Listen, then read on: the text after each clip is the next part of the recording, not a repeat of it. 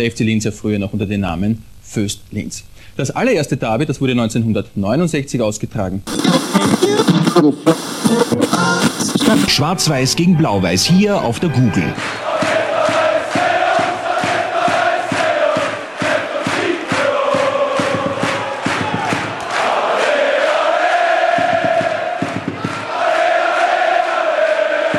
Bäume sind gestanden, die Zuschauer sind faktisch fast auf den Bäumen gehangen und die Stimmung war natürlich großartig zu diesem Zeitpunkt.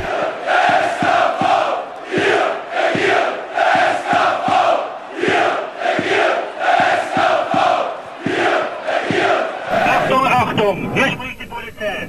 Wir machen alle Stadionbesucher, die noch keine Karte haben, aufmerksam, dass es sinnlos ist, weiter zu warten.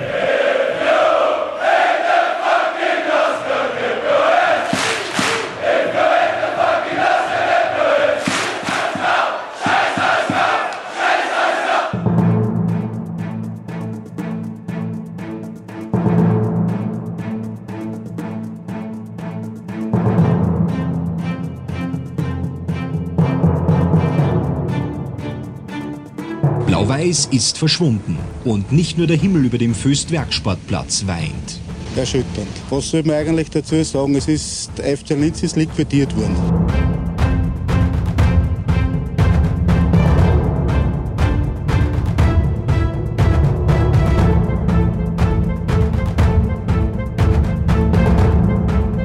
Es hat Diskussionen gegeben, denn es ist nicht einmal eine, eine, Farbe oder irgendetwas von dem Verein, der doch 51 Jahre bestanden hat, hier in dem neuen Verein gegeben. Und das ist, glaube ich, doch schon sehr traurig.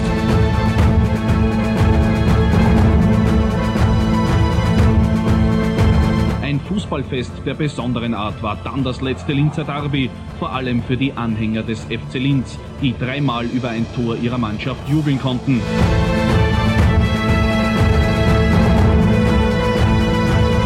Diese Fans, die ich beim letzten Spiel gegen Lass zu Hause erlebt habe, das war einer der Hauptgründe, wie ich da gesehen habe, was diese Leute alles bewegen und wie die das selbst bewegt hat, dieses Spiel. Nachdem bekannt gegeben worden ist, diese Scheinfusion, haben sich einige echte Blau-Weiße Gedanken gemacht, wie sollte es eventuell noch weitergehen. Ein Spielbetrieb in der ersten Bundesliga war undenkbar, zum Teil aus finanziellen Gründen, zum Teil aber auch, nachdem die Lizenz zurückgegeben wurde. Und so äh, suchten wir einen Weg, den blau-weißen Fußball in Linz weiterhin fortführen zu können. Es hat sich dann außer der BAK in dem Sinn angeboten, dass wir festgestellt haben, dass es sehr viele Gemeinsamkeiten gibt.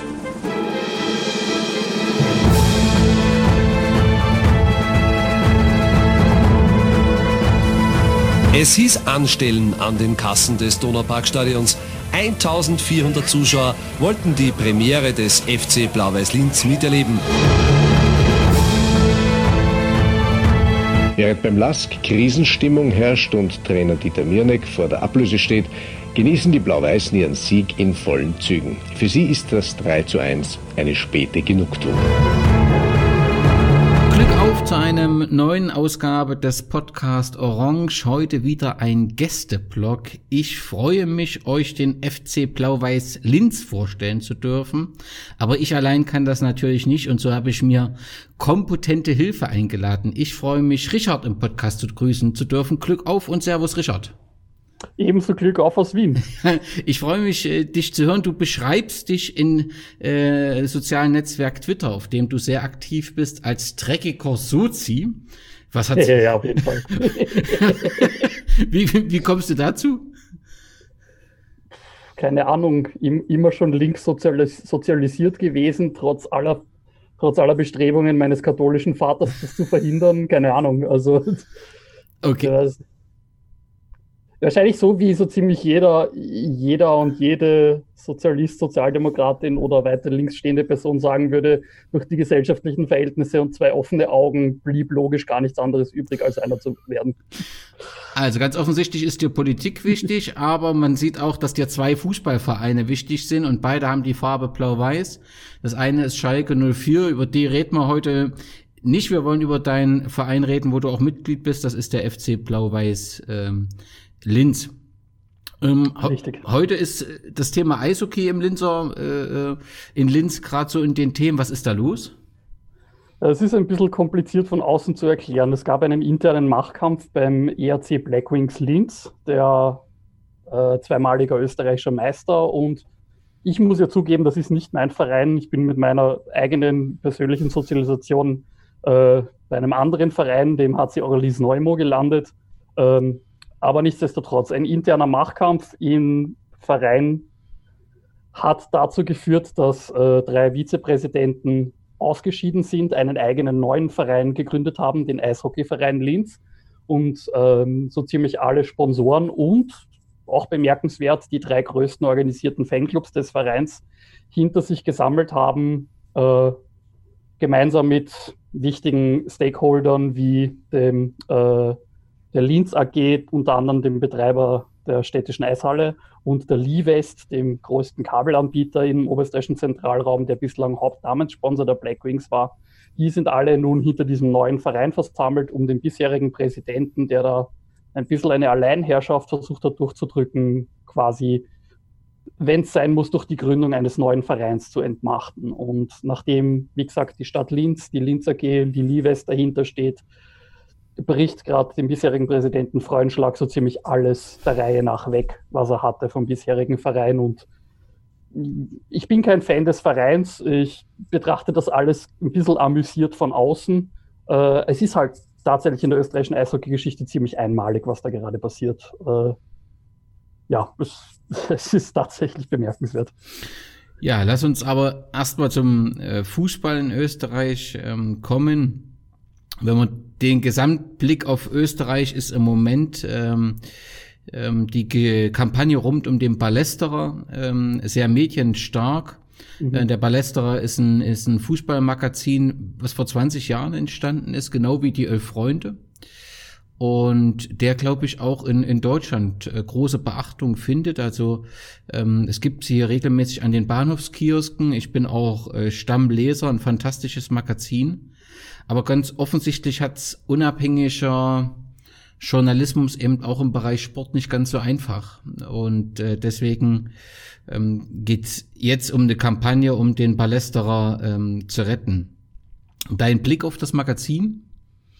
Ja, der Ballesterer ist von Beginn an absichtlich ein unabhängiges Magazin gewesen, was ja die Elf Freunde zum Beispiel sind ja dann letztlich beim Gruner und Jahr Verlag gelandet. Der Ballesterer ist nach wie vor völlig verlagsunabhängig. Äh, und es ist halt das Ding, österreichischer Fußball ist ein bisschen ein Nischenphänomen. Auch in Österreich ist jetzt kann man lange streiten darüber, ob jetzt der alpine Skisport oder der Fußball der, der meist Sport ist. Und ja, also es, es, der Ballesterer war seit seines Bestehens immer mit relativ wenig Geld gesegnet und das hat sich in den letzten Jahren halt ein bisschen angesammelt, die Verbindlichkeiten.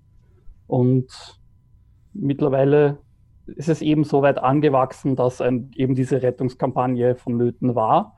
Ähm, da gab es auch gestern ein, ein kleines Facebook Live von äh, stellvertretenden Chefredakteurin Nicole Selmer und Moritz Ablinger vom äh, Staffwriter, glaube ich. Ich bin mir selber gerade nicht sicher, was der Moritz, was der hm. Moritz bei der Position genau beim Ballest hat, außer dass er sehr, sehr viel schreibt und die Facebook Lives macht.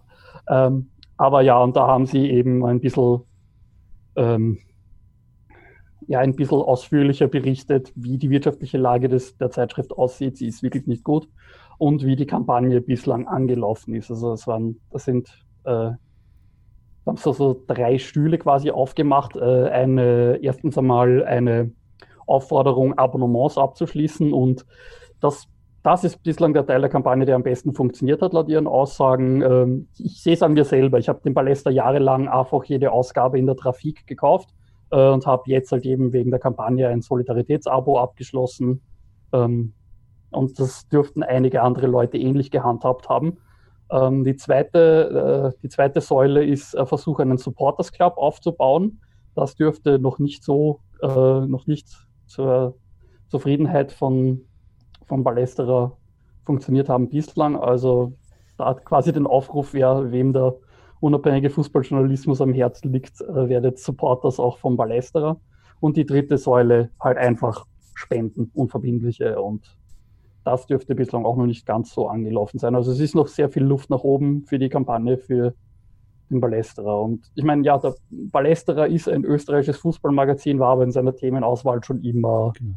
Nicht rein auf Österreich beschränkt. Also es ist, äh, ich, ich kann schon Leute verstehen, die sagen, eine Titelgeschichte über Martin Hinteregger interessiert sie eventuell nicht ganz so sehr, aber es ist in jeder Ausgabe auch mehr als genug Themen drin, die auch außerhalb Österreichs interessant sind. Also ja, der Ballesterer ist ein sehr wichtiges Magazin. Das kann man, glaube ich, so sagen. Ein, ein wichtiges und ein fantastisches Magazin, äh, ähm, was auf jeden Fall erhalten werden muss. Du hast die drei Säulen angesprochen. Ähm, jeder, der unterstützen will, findet unter ballesterer.at zahlreiche Informationen. Äh, es ist immer möglich, das Abo entsprechend abzuschließen, ob ein Jahr, drei Jahre oder sogar lebenslang. Ähm, vielleicht muss der Ballesterer Supporters Club noch ein bisschen bildlicher werden, was für ein Benefit letztendlich dort entsteht. Aber die Möglichkeit der Spenden hat jeder. Schaut auf die Internetseite, äh, prüft, ist auf jeden Fall ein fantastisches Magazin, was der Fußballmarkt unbedingt braucht. Wenn wir über Fußball in Österreich reden, dann lass uns ganz kurz, wirklich noch ganz kurz über die Nationalmannschaft reden. Franco Foda ist dort seit äh, November 2017 äh, Trainer. Ähm, der EM-Startplatz ist sicher und ähm, jetzt wollte man schauen mit, mit Franco Foda an die EM gehen. Die verschiebt sich nun ähm, ein, ein Stück. Wie ist denn die Stellung der Nationalmannschaft so im in Österreich? Ist das, ist man da eher skeptisch? Ist das so ein, so ein Produkt, was irgendwo spielt? Oder ist das etwas, womit sich der Großteil der österreichischen Fußballfans identifizieren kann? Ich würde die Lage schon ähnlich wie in Deutschland vergleichen, dass es schon einen gewissen Disconnect dadurch gibt, dass ähm, es im Nationalteam findest du relativ selten mehr Spieler von deinem eigenen Verein, wenn du Anhänger eines österreichischen Vereins bist oder Anhängerin. Ähm, ich glaube aber schon, dass aus zwei Gründen die Identifikation mit dem Nationalteam noch ein bisschen mehr da ist, als es jetzt in Deutschland ist. Äh, in Österreich ist die Eventisierung nicht annähernd so sehr vorangeschritten. Es gibt mit den Hurricanes und ein paar anderen sogar einen Versuch, eine Art Ultrasupport fürs Nationalteam ähm, zu machen gibt es, kann man unterschiedlicher Meinung dazu sein. Ich bin ganz ehrlich selber nicht hundertprozentig sicher, was meine Meinung dazu ist. Habe halt natürlich als äh, auch das Privileg, dass mir das Nationalteam, zumindest das Männernationalteam, ziemlich wurscht ist. Insofern brauche ich mir keine Meinung dazu bilden.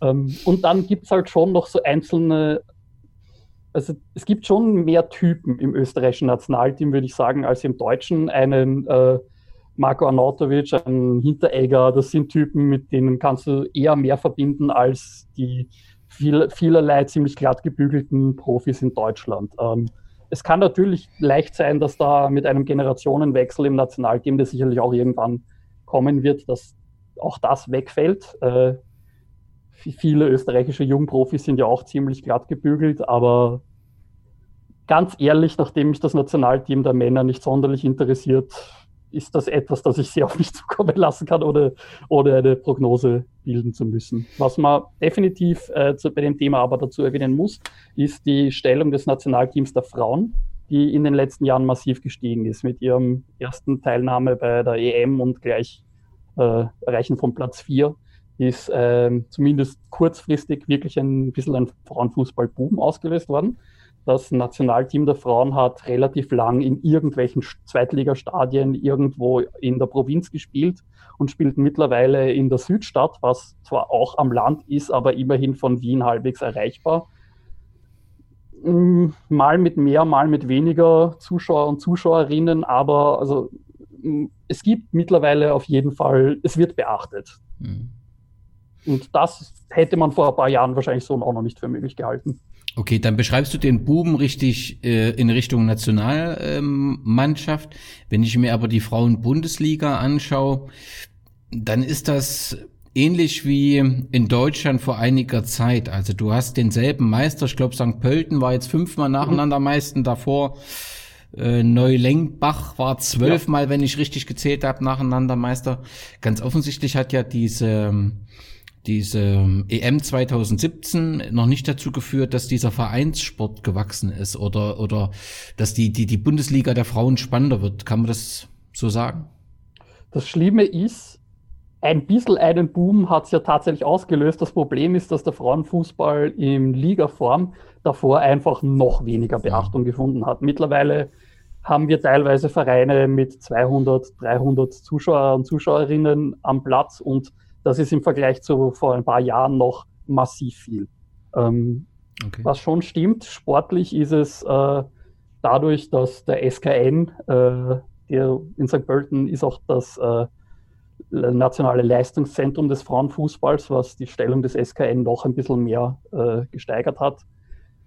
Es ist de facto ein, ein Wettlaufen um die Plätze zwei bis vier und Platz eins gehört St. Pölten. Und wie gesagt, zwischen Platz zwei und vier, da streiten sich drei Vereine drum. Äh, Landhaus, die mittlerweile mit Austria Wien eine Spielgemeinschaftskooperation haben, Sturm Graz und der ehemalige Serienmeister Neulengbach. Das sind die drei weiteren Vereine, bei denen du sagen kannst, die können St. Pölten in irgendeiner Form fordern, aber verlieren werden es die Spiele trotzdem. Und dann haben wir noch sechs weitere Vereine in der obersten Liga.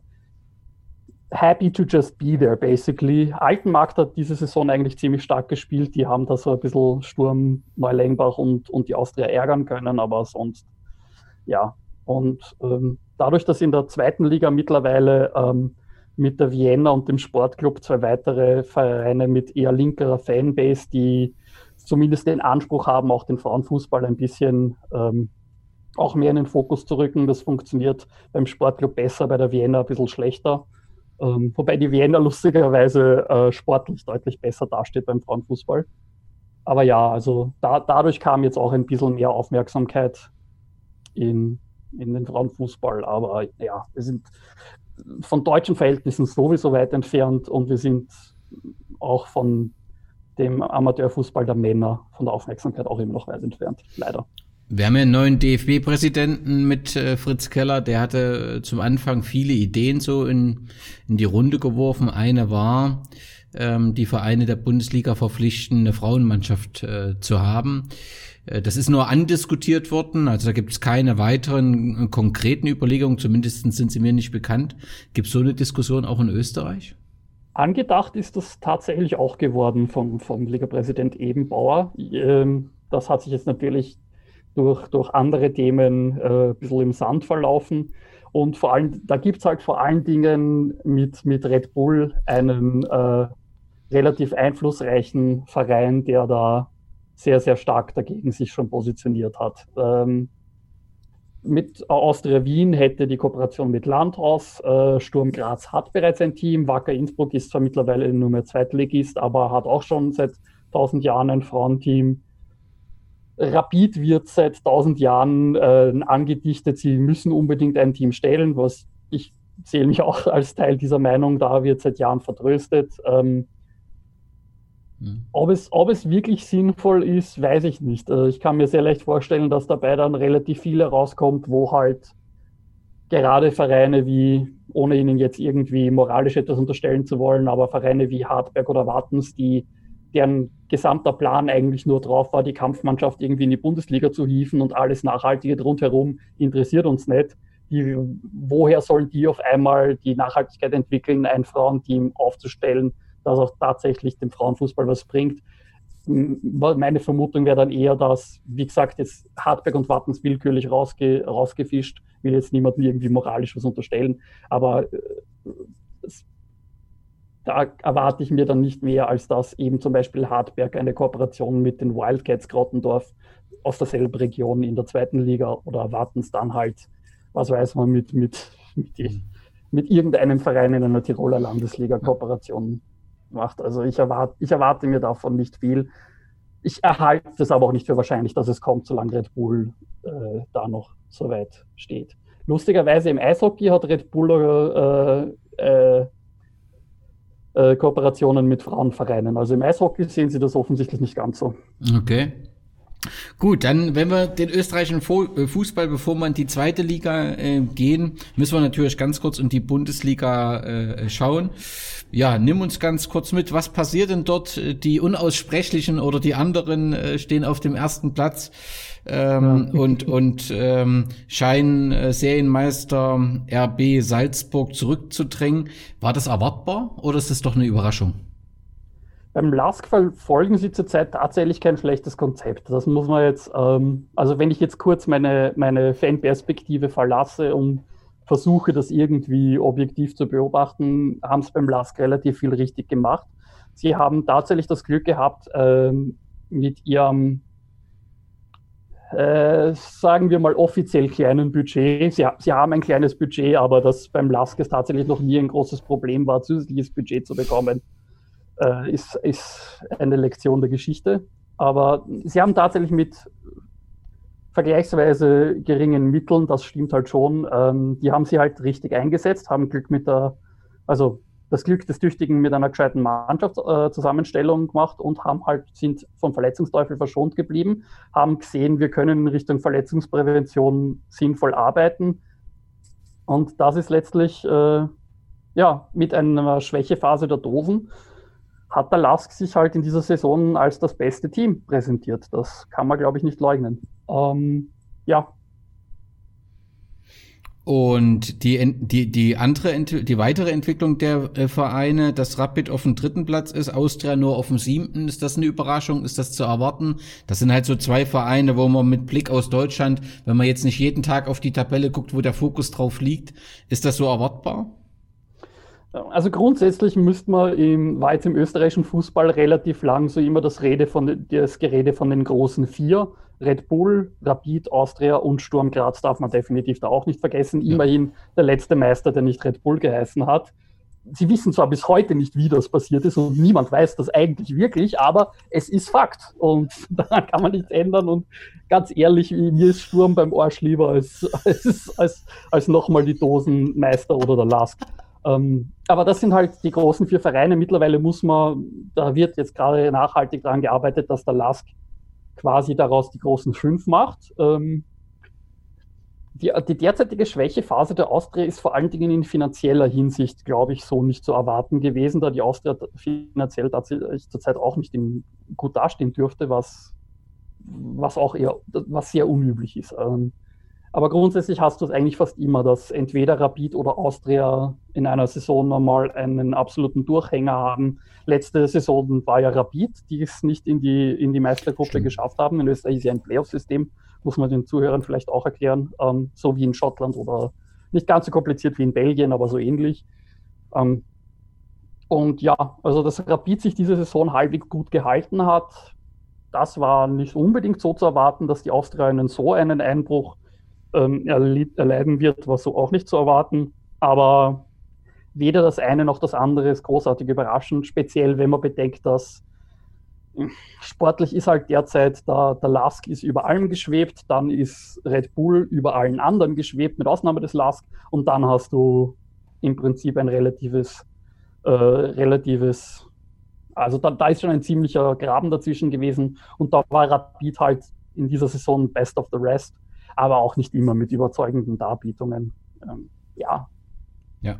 Was, was halt definitiv in den letzten Jahren die Bundesliga sehr stark geprägt hat, sind die Dorfvereine. Da kann man jetzt natürlich streiten, was, äh, was macht einen Dorfverein aus, ab wann ist ein Dorf ein Dorf, aber Vereine wie Hartberg, die sich ja heuer für die Meistergruppe qualifiziert hätten, Vereine wie der Wolfsberger AC, äh, Extrembeispiel der mittlerweile nicht mehr im Profifußball befindliche SV Grödig, ein Salzburger Vorort, in dem ja weniger Leute leben als in dem Ort, wo ich herkomme, und der ist super ländlich. Ähm, aber speziell Wolfsberg ist halt ein ganz gutes Beispiel dafür, wo ähm, wenn, wenn, wenn ein Mäzenatenverein funktioniert, ich glaube, so kann man es zusammenfassen, wenn ein Mäzen entscheidet, okay, ich habe selber jetzt nicht die größte Ahnung vom Fußball, aber ich hole mir Leute, die das haben und ich vertraue denen. Äh, Im Fall von Wolfsberg kann man sicherlich auch sagen, dass Riegler mittlerweile selber auch durchaus Fußballsachverstand hat. Äh, und diese Vereine prägen die Liga in den letzten paar Jahren sehr viel. Hat halt auch den Nachteil, dass einige dieser Vereine halt einfach kaum Zuschauer oder Zuschauerinnen ziehen. Äh, speziell Auswärtsfahrer halt so gut wie gar keine. Ähm, hat der Attraktivität der Liga in den letzten Jahren sportlich nicht. Sportlich leisten die sehr gute Arbeit, aber von allem übers Sportlich hinausgehende, und das ist ja letztlich, was den Fußball so singulär macht, äh, hat es der Liga definitiv geschadet. Ja, was ich mit äh, der Bundesliga oder dem Fußball in Österreich verbinden, sind regelmäßig neue Namen. Das hat nicht nur was mit äh, ja. der Werbung entsprechend zu tun, was weiß ich, FC Flyer Alarm Admira, sondern tatsächlich auch, wie du das beschreibst, offensichtlich immer wieder äh, neue Vereine, die eine Zeit lang oben mitspielen und dann, wenn offensichtlich äh, nicht mehr das Objekt der Begierde sind, dann auch relativ schnell wieder verschwinden. Ähm, ist, kann man sagen, dass du so eine deutsche 50 plus 1 Regelung dir für Österreich wünschen würdest? Es ist weniger eine, eine 50 plus 1 Sache, sondern in Österreich hat es einfach schon immer Tradition, dass du die Sponsornamen im Vereinsnamen drin hattest.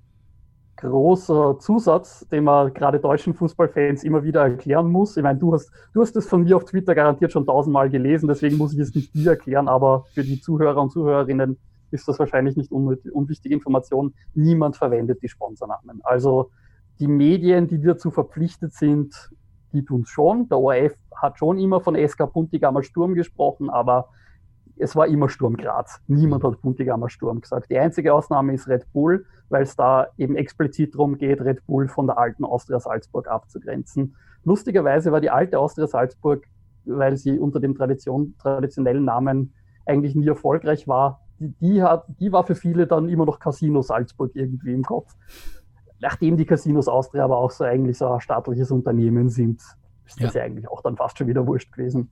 Ja. Ähm, aber ja, es stimmt sicherlich, die, die sich ständig ändernden Vereinsnamen. Ich meine, äh, da braucht man jetzt nicht einmal irgendwie politisch herangehen, rein aus einer, rein aus einer marktwirtschaftlichen Sicht. Wenn du deinen Verein nicht als Marke aufbauen kannst, weil er alle zwei Jahre anders heißt, nach irgendeinem anderen Sponsoren, dann kann dein Verein natürlich nie eine sinnvolle Marke werden. Ähm, warum heißt Rapid von einer Saison als SK Wiener Berger Rapid mal abgesehen seit Jahren SK Rapid? Warum heißt der Lask seit Jahren nur Lask? Ja. ja. Eben, ja, quasi eben um den Verein als Marke. Da braucht man jetzt nicht irgendwie großartig was äh, Heeres dahinter zu vermuten. Nein, es geht um eine Markenprägung, ganz sicher. Und das ist in Österreich einfach, aus irgendeinem Grund hat das nicht den Stellenwert. Äh, liegt sicherlich auch daran, dass äh, Österreich halt, ja, Fußball ist nicht die unumwundene Nummer eins und hat es dementsprechend bei Sponsorensuche sicherlich auch nicht unendlich leicht. Okay, dann lass uns mal in die zweite Bundesliga gehen, dort wo dein Verein, der FC Blau-Weiß Linz, spielt. Aber bevor wir zu den Blau-Weißen kommen, vielleicht erstmal zur aktuellen Situation. Wir haben dort zwei Vereine, die um den Spitzenplatz kämpfen, je nachdem, mhm. wie es jetzt so weitergeht, ob nur abgebrochen wird, weitergeführt wird. Aber auf dem ersten Platz ist äh, der SV Ried wenn ich ja. das dürfte der äh, äh, Absteiger aus der Bundesliga sein, der jetzt den sofortigen Wiederaufstieg anpeilt? Äh, nein, die SV Ried ist jetzt schon seit ein paar Jahren in okay. der zweiten Liga, ist aber ein eigentlich Inventar der Bundesliga in den letzten 30 Jahren sowas gewesen. Okay. Ja. Und die zweite Mannschaft ist die SK Austria Klagenfurt. Dort ist es, glaube ich, so, dass sie in den letzten Jahren eher um den Abstieg mitspielen oder in der letzten Saison. Jetzt gab es da einen neuen Investor, neue Vereinsführung und ganz plötzlich spricht man vom Aufstieg in die Bundesliga, richtig? Ja, die Geschichte des Klagenfurter Fußballs ist ein bisschen verworren, aber ungefähr so kommt es hin, ja. Ähm, das ist, Klagenfurt ist halt schwierig, weil dort, Klagenfurt ist eine der Städte, in der Eishockey die klare Nummer eins ist und die Austria hat es da eh traditionell ein bisschen schwieriger. Okay. Hat aber auch das große EM-Stadion dort, deswegen ist da immer so ein bisschen das Gefühl da, eigentlich gehören die in irgendeiner Form raus, ja.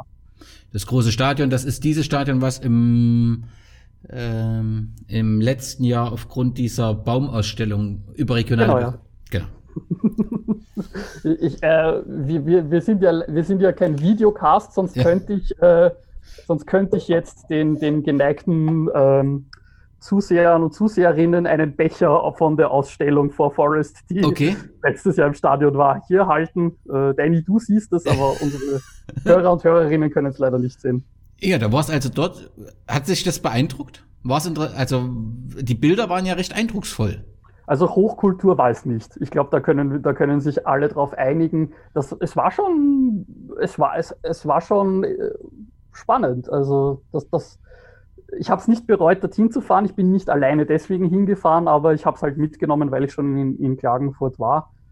Ja, also ob man dafür eine, eine halbe Saison Fußball auf die Trainingsplätze vor dem Stadion verlegen muss. Ob es das wert war, das weiß ich nicht. Das wage ich zu bezweifeln. Aber das Kunstprojekt ist schon, also ich habe es nicht bereut, es mir anzuschauen. Es war schon massiv. Okay. Mal angenommen, die Saison wird äh, zu Ende gespielt, das entscheidet sich ja äh, relativ zeitnah. Ähm, der SV Ried wird aufsteigen, oder? Die SV Ried, das die SV Ried, ganz ja. drauf, ja, ja. Entschuldigung. Ähm, davon ist eigentlich auszugehen. Äh, die Rieder haben, waren, haben jetzt die letzten paar Saisonen immer schon quasi den Aufstieg mit eigener Kraft immer ein bisschen vertändelt. Äh, letzte Saison ist der Wattens zum Beispiel noch an ihnen vorbeigezogen. Ähm, diese Saison sollte sich das ausgehen. Ähm, klar, Klagenfurt ist nicht aus dem Rennen, sollte tatsächlich noch gespielt werden. Klagenfurt hat äh, aber auch die letzten paar Spiele vor der erzwungenen Pause äh, alle keine gute Figur abgegeben. Infolgedessen sind die das sind ja un unsere Bundesländer Genossen. Ried liegt ja im Innviertel auch in Oberösterreich. Die sind definitiv der Favorit. Sollte tatsächlich noch gespielt werden, was bei der zweiten Liga fraglicher ist als bei der ersten, ähm, sind die der Aufstiegsfavorit. Wenn allerdings irgendwie entschieden wird, die Saison abzubrechen und um rechtliche, rechtliches Hickhack zu vermeiden, die oberste Liga aufgestockt wird, dann ist die Spekulation hinfällig, weil dann wird es wohl zwei Aufsteiger geben und das werden, werden dann wohl Ried und Klagenfurt sein. Okay. Ja. Wenn man sich das, was ich als wahrscheinlicher erachte, als dass tatsächlich noch weitergespielt wird. Okay. In Deutschland sieht das ja aktuell etwas anders aus. Schauen wir mal. Ist letztendlich Glaskugel gelesen, aber auf jeden Fall, meine Position ist da relativ klar. Der Fußball sollte sich seiner gesellschaftlichen Verantwortung dort ähm, bewusst sein und ähm, ich halte das, was in Leipzig passiert ist, was das letzte Spiel war, ähm, für hochgradig gefährlich. Denn Bergamo hat es gezeigt, das war nur so ein Hotspot und das gilt zu vermeiden. Und du wirst es nicht schaffen, du wirst es nicht schaffen, dass Menschen sich Fußball nur am Fernseher angucken. Du wirst dich dort irgendwo wieder äh, treffen. Also ich halte ja. das für problematisch. Und du kannst es dem Amateurfußballer dann nicht verübeln, wenn er sagt, na, wenn die trainieren dürfen, warum soll ich denn mit meinen elf Freunden jetzt hier nicht trainieren können? Das kannst du kaum argumentieren. Eigentlich nicht, nein, ich sehe das ähnlich. Ähm, der Amateurfußball in Österreich, ähm, das äh, Treffen der, des österreichischen Fußballbundes dazu wird morgen anberauft.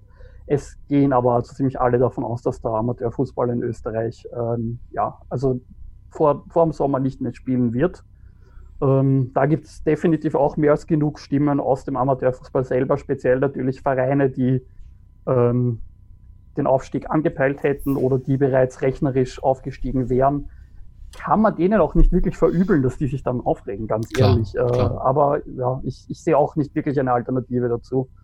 Ähm, ich kann mir schon vorstellen, dass die österreichische Bundesliga dann auch trotzdem spielt. Ich würde es auch für falsch halten. Ähm, was die zweite Liga angeht, gehe ich da mit der persönlichen Einschätzung des ähm, Präsidenten des Vorarlberger Landesverbandes. Der hat im Gespräch mit der neuen Vorarlberger Tageszeitung gesagt, er erwartet auch, dass die zweite Liga nicht mehr weitergespielt wird. Da die zweite Liga so eine Mischform aus Amateurvereinen und Profivereinen ja. ist und da infolgedessen. Ja, also ich erwarte auch nicht mehr, dass ich Blau-Weiß noch spielen sehe, bevor, bevor, bevor diese Krise überstanden ist, ganz ehrlich. Lass uns mal die Mannschaften der zweiten Bundesliga etwas näher ähm, anschauen. Also was sind so spannende Teams? Also ich nehme an mit dem FC Wacker Innsbruck. Ähm, das ist ein das ist ein Gegner, der auf jeden Fall für Zuschauer sorgt, oder? Ja, ja, absolut. Ja. Und mit Vorwärts Steier, also es, es wurde immer von Derby gesprochen in der Berichterstattung mhm, ja. bei Blau-Weiß Linz. Das heißt, dort gibt es eine gewisse Rivalität. Ja, äh, also Föst gegen Vorwärts, also Föst zur Erklärung ist halt, weil FC Blau-Weiß Linz der Nachfolgeverein des alten Werkvereins der Vereinigten Österreichischen Eisen- und Stahlwerke, also Föst in Linz. Deswegen werde ich werd regelmäßig, äh, ohne drüber nachzudenken, von Blau-Weiß als Föst oder SKV sprechen. Also ja.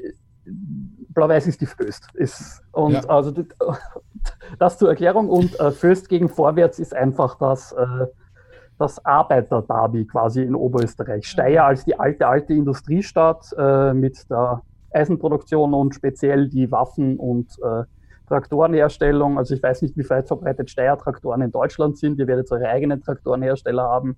Äh, aber die Steyr mannlicher Waffen zum Beispiel also Steyr als alte Industriestadt und Linz äh, mit den Eisen- und Chemiewerken dann später auch als zweite Industriestadt. Äh, es war immer das, das Duell zwischen den Arbeitervereinen. War über lange Jahre speziell da auch vorwärts einen, einen, die vorwärts einen Absturz in die unteren Ligen hatte, nicht ganz, also einen drastischeren als wir, äh, muss man auch sagen. Vorwärts hat von ganz unten wieder angefangen, wir von der vierten Liga nur. Ähm, also da war schon ein bisschen eine gemeinsame Geschichte da und auch so eine gewisse Solidarität. Die ist auch unter Teilen der Fanszene immer noch da. Also gerade die älteren Vorwärtsler und die älteren Föstler verstehen sich blendend. Die organisierte Fanszene hat halt dann wohl einem, speziell in der Regionalliga, in der Drittklassigen hat das angefangen und nachdem sonst niemanden zum Schlägern gegeben hat, ja, hat sich daraus eine Feindschaft entwickelt. Äh, also die, ich, habe mich eigentlich immer auf die Derbys gegen die Vorwärts gefreut. Mittlerweile finde ich es hauptsächlich anstrengend, weil ich habe keinen Bock dran, die, die äh, quasi meine, meine Klassengenossen irgendwie zu beschimpfen, ganz, ganz pathetisch formuliert. Äh, ja. Das sehen, wie gesagt, aber auch sowohl in der Steirer als auch in der blau-weißen Linzer Fanszene sehr viele ähnlich. Es ist, aber ja, die Organisierten sind halt die, die die Entscheidungen treffen und es geht ja auch da von beiden Seiten aus, deswegen kann man da jetzt nicht einmal irgendwie, irgendwie einen großartigen Vorwurf machen. Ja, wenn wir uns die Liga noch anschauen, gibt es noch ein Team, wo du sagst, das ist ein interessantes äh, Team, das gibt gute Spiele mit, mit Zuschauern auch? Also die wichtigsten sind definitiv Innsbruck äh, und halt die Oberösterreich-Derbys gegen Ried und Steyr. Äh, mit Ried ist es ein bisschen schwieriger, weil die Rieder den Lask als ihren Hauptfan sehen und ja, also uns stören die Rieder nicht wirklich. Sie kommen uns nicht in die Quere. Wir sind der Linzer Verein, was drüben bei, in, in quasi eh schon Bayern passiert, ist uns ziemlich egal. Äh, ich persönlich habe einige Bekannte, gute Bekannte bei den Riedern, das heißt, ich kann die auch gar nicht mal. Ja, aber gut, es ist ja, es ist ja eh in Twitter immer so. Man kennt ja eh in jedem Verein welche. Es gibt auch Lasker, die ich mag, so schlimm es ist. Ähm, was diese Saison dazugekommen ist, ist der GAK, auch ein äh, äh, ehemaliger österreichischer Meister, quasi der bürgerliche Stadtverein äh, von Graz. Äh, die haben diese Saison noch ziemlich mit ziemlich viel Krawall in die Liga gestartet, haben sportlich gleich mal ziemlich aufgezeigt. Das ist im Laufe der Saison deutlich weniger geworden. Der GRK wäre zurzeit auf einem Abstiegsplatz. Äh, aber ja, die Roten Grazer, für uns auch alte Bekannte aus Drittliga, Regionalliga Mittezeiten, ähm, politisch teilweise ein bisschen schwierig mit denen, aber es gibt, also es gibt auch linke GAKler und mit denen verstehen sich, verstehen wir uns auch, auch ziemlich gut. Ähm, also das sind definitiv die Teams, gegen die es äh, ja, unter Anführungszeichen das Highlight ist zu spielen. Für mich als in Wien lebenden Blau-Weißen ist es natürlich auch gut gegen die Austria-Amateure und gegen den FAC aus Floridsdorf, auch ein ehemaliger österreichischer Meister, aber halt in, äh, während des Ersten Weltkriegs, insofern wie viel dieser Meistertitel wert ist, da kann man streiten darüber. Aber ja, also beim FAC und bei den Austria-Amateuren sind es für mich halt zusätzliche Heimspiele, deswegen freuen mich, die, mich persönlich die auch immer. Ja. Ja, neben diesen Nachwuchsteams ist ja auch der FC Liefering in der Liga, das mhm. Farmteam äh, äh, für RB und mhm. äh, die FC Juniors. Was sind, was sind denn die FC Juniors? Weil die werden dann nochmal relevant durch den Trainer letztendlich. Der FC Juniors Oberösterreich ist quasi das Liefering des LASK. Also der LASK ah. hat sich da Red Bull zum Vorbild genommen und hat sich einen Kooperationsverein zusammengebastelt. Lustigerweise, die rechtliche Hülle des FC Juniors ist der ehemalige FC Pasching, ehemalig, einmaliger österreichischer Cupsieger. Und eine Saison lang waren die auch im Red Bull-Konstrukt irgendwie dabei. Das ist in Österreich äh, immer ein bisschen komplizierter. Ja, also Liefering und Juniors, das sind halt so wie, also Zuhörer, also ich meine, aus, aus Regionalliga und Oberliga kennt man ja, kennen ja eh alle das Problem, dass zwei Teams immer mit sich bringen. Äh, hier kommt halt noch dazu, dass diese Teams zusätzlich zu den drei erlaubten Zweitvertretungen in der zweiten Liga, also sie zählen nicht zu dieser Quote dazu, da sie rechtlich eigenständige Vereine sind, sind aber sonst in jeglicher Hinsicht, speziell was das Zuschauer- und Zuschauerinteresse angeht, wie Zweitvertretungen, also wenn es schlimm läuft, könnten wir ein Drittel der Liga aus zwei Teams haben. Und mhm. was in der zweiten Liga eines Sports, der in Österreich eh schon nicht die Nummer eins ist, ein wirtschaftlicher Wahnsinn ist. Das muss man so offen leider sagen.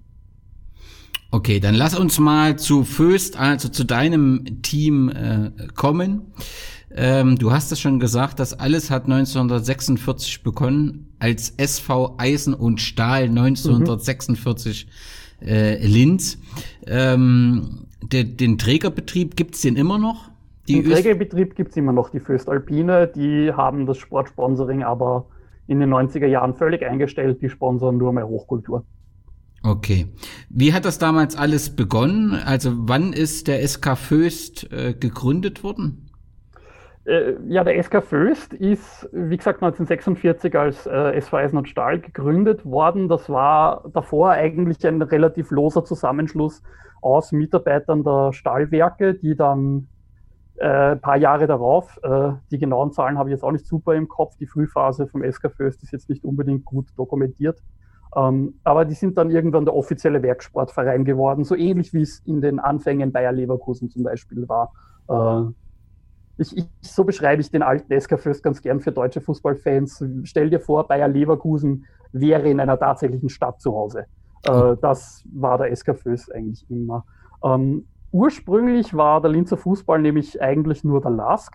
Äh, der hat allerdings immer schon so ein bisschen eine arbeiterfeindliche Haltung gehabt. Äh, da war es in, in anderen, bei anderen Vereinen war es gang und gäbe, dass äh, Leute halt am Zaun draußen gestanden sind und auch ohne, die, die sich leisten konnten, auch ohne Eintritt zuschauen konnten. Das ist vom LASK immer schon äh, heftig unterbunden geworden und die Linzer Arbeiterschaft hat sich dann irgendwann im Laufe der Zeit äh, zunächst hinter dem Werksportverein der Chemiewerke, dem SV Stickstoff, gesammelt und wie der dann irgendwann vom Verein, äh, also vom, vom Werk äh, ein bisschen fallen gelassen worden ist, hat sich das alles dann beim SK Föst gesammelt, der eigentlich lange Jahre bis in die, bis in die späten 50er hinein auch nur irgendwo im, im, äh, im Unterhaus herumgegurkt ist und dann innerhalb von wenigen Jahren in den österreichischen Spitzenfußball aufgestiegen ist. Simpel und einfach, weil die ganze Linzer Arbeiterschaft eigentlich im Eisen, äh, in der Eisenindustrie gearbeitet hat und so ziemlich jeder, äh, jeder stämmige, halbwegs athletische Kerl in Linz hat bei der Föst gearbeitet und hat dann auch für den SK Föst gespielt. Und dadurch, es ist relativ organisch tatsächlich innerhalb von wenigen Jahren gewachsen. Ähm, in den 70er Jahren dann, also äh, 19, ich vergesse immer welches Jahr genau, in den 60er Jahren, ich glaube es war 1965, hat dann der LASK äh, den erste Mal den österreichischen Meistertitel außerhalb von Wien geholt, äh, gleichzeitig auch den Cup gewonnen und davon lebt der Verein bis heute noch ein bisschen. Äh, und in, den Zeit, äh, in der Zeit war der Lask auch wirklich noch der Spitzenverein der Stadt. Äh, aber in den 70er Jahren hat es dann, Ende der 60er Jahre, Anfang der 70er hat es dann eben begonnen, dass der SK Föst eben dadurch, dass er der Verein der Arbeiterschaft war und Linz eine sehr, sehr industriell geprägte Stadt mittlerweile ist, spätestens in den 50er, 60er Jahren auch wirklich geworden ist, hat der SK Föst den Lask eigentlich überholt. Vom Interesse her in den 70er Jahren war der SK Föst eigentlich in jedem Meisterrennen irgendwie dabei, hat 1973, 74 in dem einzigen leider, aber in dem äh, Meistertitel gemündet. Äh, ja. Und spätestens mit 74 war es dann klar, die Föst ist der Verein von Linz. Der Lask hat sich dann immer so mehr als der Verein der Oberösterreicher, der Verein des zusätzlich zum Verein des Bürgertums als dem Verein der Bauernschaft irgendwie ähm, hochstilisiert. Und das war, daraus hat sich dann diese, diese Dichtomie in Linz ergeben. Ähm, wie man Blau-Weißer geworden ist in Linz, war simpel und einfach. Der Vater hat in der First kackelt, äh, wo war. Das, so war das. Und dieser Automatismus ist mit, spätestens mit der Krise der staatlichen Industrie äh, Ende der 80er, Anfang der 90er dann hat das Ganze dann zu bröckeln begonnen. Äh, es war muss man auch ganz ehrlich sagen, völlig zu Recht, der Arbeiterschaft einfach nicht erklärbar, wie der Reihe nach Leute entlassen werden müssen. Aber die, das Stahlwerk leistet sich einen Profifußballverein. Das war irgendwann nicht mehr argumentierbar. Und so hat dann äh, Schritt, Schritt für Schritt äh, haben sich die Stahlwerke dann auch äh, aus dem SK Föst zurückgezogen. Da gab es kurzes Intermezzo als FC Stahl Linz und dann später als FC Linz in den 90er Jahren. Ähm, und in der Zeit gang nicht nur eine große Krise des österreichischen Fußballs als Ganzes, wo die Zuschauerzahlen generell in den Keller gesunken ist, im Speziellen auch äh, die Zuschauerzahlen beim FC Linz waren dann äh, sind dann auch in den Boden gefallen. Äh, das war die zweite sportlich erfolgreichere Zeit des LASK. Das, da war es dann circa 50-50 vom, vom Zuschauerinteresse in Linz, aber wirklich gut standen beide da nicht da. Äh, gemündet ist es dann 1997. Ja, lass uns noch ganz kurz. Ich habe ge gelesen, dass die ersten Vereinsfarben schwarz-weiß waren mhm. und dass erst äh, 72 äh, die Vereinsfarben in blau-weiß geändert wurden. Gibt, kennst du da einen Hintergrund dafür? Die Vereinsfarben des Werksportvereins, den gibt's ja bis heute noch und haben Judo, haben Faustball, okay. haben eine Schwimmhalle, Tennis etc. Also diesen polysportiven Verein gibt's immer noch, die sind bis heute schwarz-weiß. Okay. Äh, der Wechsel auf blau-weiß ist tatsächlich gekommen, um sich äh, so ein bisschen herauszu, ähm, herauszuheben im Vergleich zu den anderen. Äh, ja. neben, neben dem Lask gab es ja auch noch Sturm mit Schwarz-Weiß als Farbe, den Wiener Sportclub, der zu dem Zeitpunkt auch noch im Profifußball aktiv war. Äh, ich weiß gar nicht, ob da, also es gibt noch einige andere schwarz-weiße Vereine, aber blau-weiß als Farbe.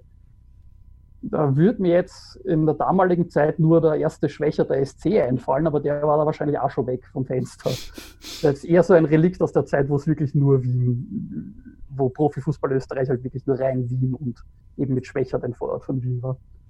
Du aber es war wirklich tatsächlich blau-weiß, um, um halt sich farblich von den anderen Teams abzuheben. Klar. Ähm, du hast angesprochen, 1969 war der erste Aufstieg in die Nationalliga damals. Dann mhm. gab es ja auch das erste Derby, äh, was 5 zu 0 ähm, verloren gegangen äh, wurde damals. Ähm, kann man so sagen, dass äh, der Lask, also dass es immer blau-weiß dem Lask nachgerannt ist und im Prinzip die versucht hat, die Position äh, sich zu erarbeiten? Oder war es in den 80er Jahren schon so, dass man ähm, das Föst ähm, den Lask hinter sich gelassen hat? Es, es war, glaube ich, nie wirklich sinnvoll, eine tatsächliche Nummer 1 auszumachen in der Zeit. Ähm, der Lask hatte die äh, oberösterreichische Wirtschaft hinter sich, der Lask hatte die oberösterreichische Volkspartei hinter sich, die äh, immer schon die Geschicke des Bundeslandes bestimmt hat, während die, der SK Föst natürlich die äh, Eisen- und Stahlwerke als wichtigster Arbeitgeber des Bundeslandes äh, natürlich auch einen massiven wirtschaftlichen Brocken hinter sich hatte und halt auch noch die Linzer Stadtpolitik. Ähm, das ist ja etwas, was uns bis heute nachgesagt wird, dass das der einzige Grund wäre, warum es uns noch gäbe. Ähm, ja, äh, es hat sich immer so ein bisschen hin und her gehieft, je nachdem, wer gerade sportlich erfolgreicher war. In den 70er Jahren, also in den 60er Jahren war der Lask Nummer 1, da braucht man, glaube ich, nicht viel drüber diskutieren. In den 70er Jahren war es zeitweise definitiv der SK Föst. In den 80er Jahren war es dadurch, dass die einzigen, die wirklich noch zum Fußball gegangen sind, die Hooligans waren und die waren in Linz blau-weiß. Das waren die Stahlhakler, die haben definitiv am besten zuschlagen können. Äh, die, also der SK Föst war tatsächlich auch in den 80er Jahren äh, in der Hochphase des Hooliganismus gefürchtet in ganz Österreich. Äh, da gab es auch die Achse gemeinsam mit Rapid, von der heute noch ein bisschen gezehrt wird. Also Rapidler mögen Blau-Weiß bis heute ganz gerne, die meisten. Das hat historisch viel mit dieser damaligen Achse Grün-Weiß-Blau, Rapid und SKV zu tun wie stolz man jetzt tatsächlich auf den Hooliganismus sein muss, das kann jeder und jede für sich selber entscheiden. Da gibt es definitiv ein, ein, Meinungsspektrum. Es ist definitiv aber der Grund, warum der SK Föst äh, im österreichischen Fußballgedächtnis ist. Du hast halt einfach die Spiele gegen den SK Föst waren Arschkicks, weil der SK Föst die, jedem auf die Zechen gestiegen ist und danach hast rennen müssen, damit du nicht von den Stahlhacklern zusammengeschlagen wirst. Äh, das war das Image, das der Verein gehabt hat. Und hat äh, mit dieser harten Arbeit auf dem Platz auch bis in den Europacup geschafft. Viermal wart ihr in der ersten Runde, ging es immer wieder raus. Das erste ja. Mal gegen Dynamo Dresden und das zweite Mal gegen Barcelona. Ja, die Spiele gegen Barcelona, die sind, äh, die sind legendär. Äh, muss ich jetzt, äh, also so dieses, der glorreiche SKV hat mit dem Ruhm, weltruhmreichen FC Barcelona mitgehalten. äh, ja, ich meine, aus, ausgeschieden sind wir ja dann trotzdem letztlich. Äh, 5-0 im Camp Nou, das ist dann doch recht eindeutig gewesen. Aber in Linz haben wir es halt, in Linz haben wir es aber unentschieden gehalten. Ha! Aber ja, ich meine, das ist halt so wie meistens bei kleinen Vereinen, die sich dann doch irgendwie in den Europacup schaffen. Man hebt sich an moralischen Siegen in irgendeiner Form hoch. Aber man hört definitiv von älteren Föstlern, jetzt vielleicht nicht unbedingt vom Dresden-Spiel oder von den anderen, aber vom Spiel gegen Barcelona hört man von älteren Föstlern immer noch, wie sie mit strahlenden Augen davon berichten. ja. ja. Ist ja nachvollziehbar. Und damals waren es ja eben auch viele Linser, die offensichtlich begeistert waren für die mhm. Föst 11. Ähm, ihr habt bei den Heimspielen teilweise 10.000 Besucher im Schnitt gehabt. Das sind ja alles Zahlen, von denen ihr heute äh, träumen könnt. Welches war da in dieser Hochzeit, so in den 80er Jahren, wo der Europapokal war, was war da eure Spielstätte? Das war auch das Stadion der Stadt Linz, die Kugel, wo wir auch heute noch spielen.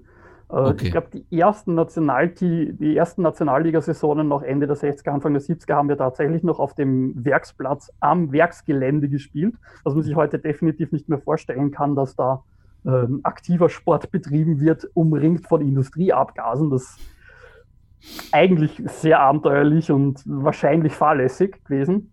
Äh, aber die Heimstätte war dann das Stadion der Stadt Linz, die Google. Okay. Ja, und dann hast du schon gesagt, der Name des Vereins hat dann doch ein bisschen Wandlungen genommen. Es fing erst an mit FC Föstlins, dann mhm. FC Stahlins und es blieb dann der FC Linz letztendlich äh, übrig. Aber man hatte dann eben, äh, ist dann zwischendurch auch mal abgestiegen, wieder aufgestiegen, ähm, hatte dann noch mal so 1994 so einen Höhepunkt, als man im Pokalfinale äh, stand gegen die Austria Wien damals. Mhm. Äh, hat dort zwar verloren, aber es war eben, äh, ich glaube, die einzigste Finalteilnahme, kann das sein? Bin ich mir jetzt selber nicht hundertprozentig sicher. Im Cup waren wir nie sonderlich gut, ja. Okay, auf jeden Fall war dann 1996, hat man sich dann nochmal, ist wieder aufgestiegen und war dann eben dort wieder zurück ähm, in der ähm, Bundesliga und ist dort im 96, 97 auf den Lass getroffen. Ziel war klar, Klassenerhalt zu sichern, richtig? Ja, das war eigentlich in den 90er Jahren dann immer das Ziel, zum Show entweder aufzusteigen oder nicht abzusteigen. Ja, ja. das war, ja. Dann gab es ein Mäzen, das war der Franz Grad, ein Speditionsunternehmer, ähm, der dort offensichtlich ähm, ja das Ganze finanziert hat. Ja, was genau seine Funktion beim Verein war, da gibt es auch sehr unterschiedliche Aussagen darüber, aber ja. Weil, was, was hört man so? Was er genau jetzt für eine Funktion im Verein gemacht hat, weiß, glaube ich, bis heute niemand. Also Obmann oder Präsident war er nicht, aber meine, er war halt der, der das Geld für den Verein herbeigeschafft gehabt hat, ja.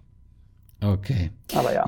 Ja, und dann war es 1997 so, als es plötzlich eine Pressekonferenz gibt. Ich weiß es nicht, gab es da vorher schon dann Gerüchte, die sich so durch die ja. Stadt gingen?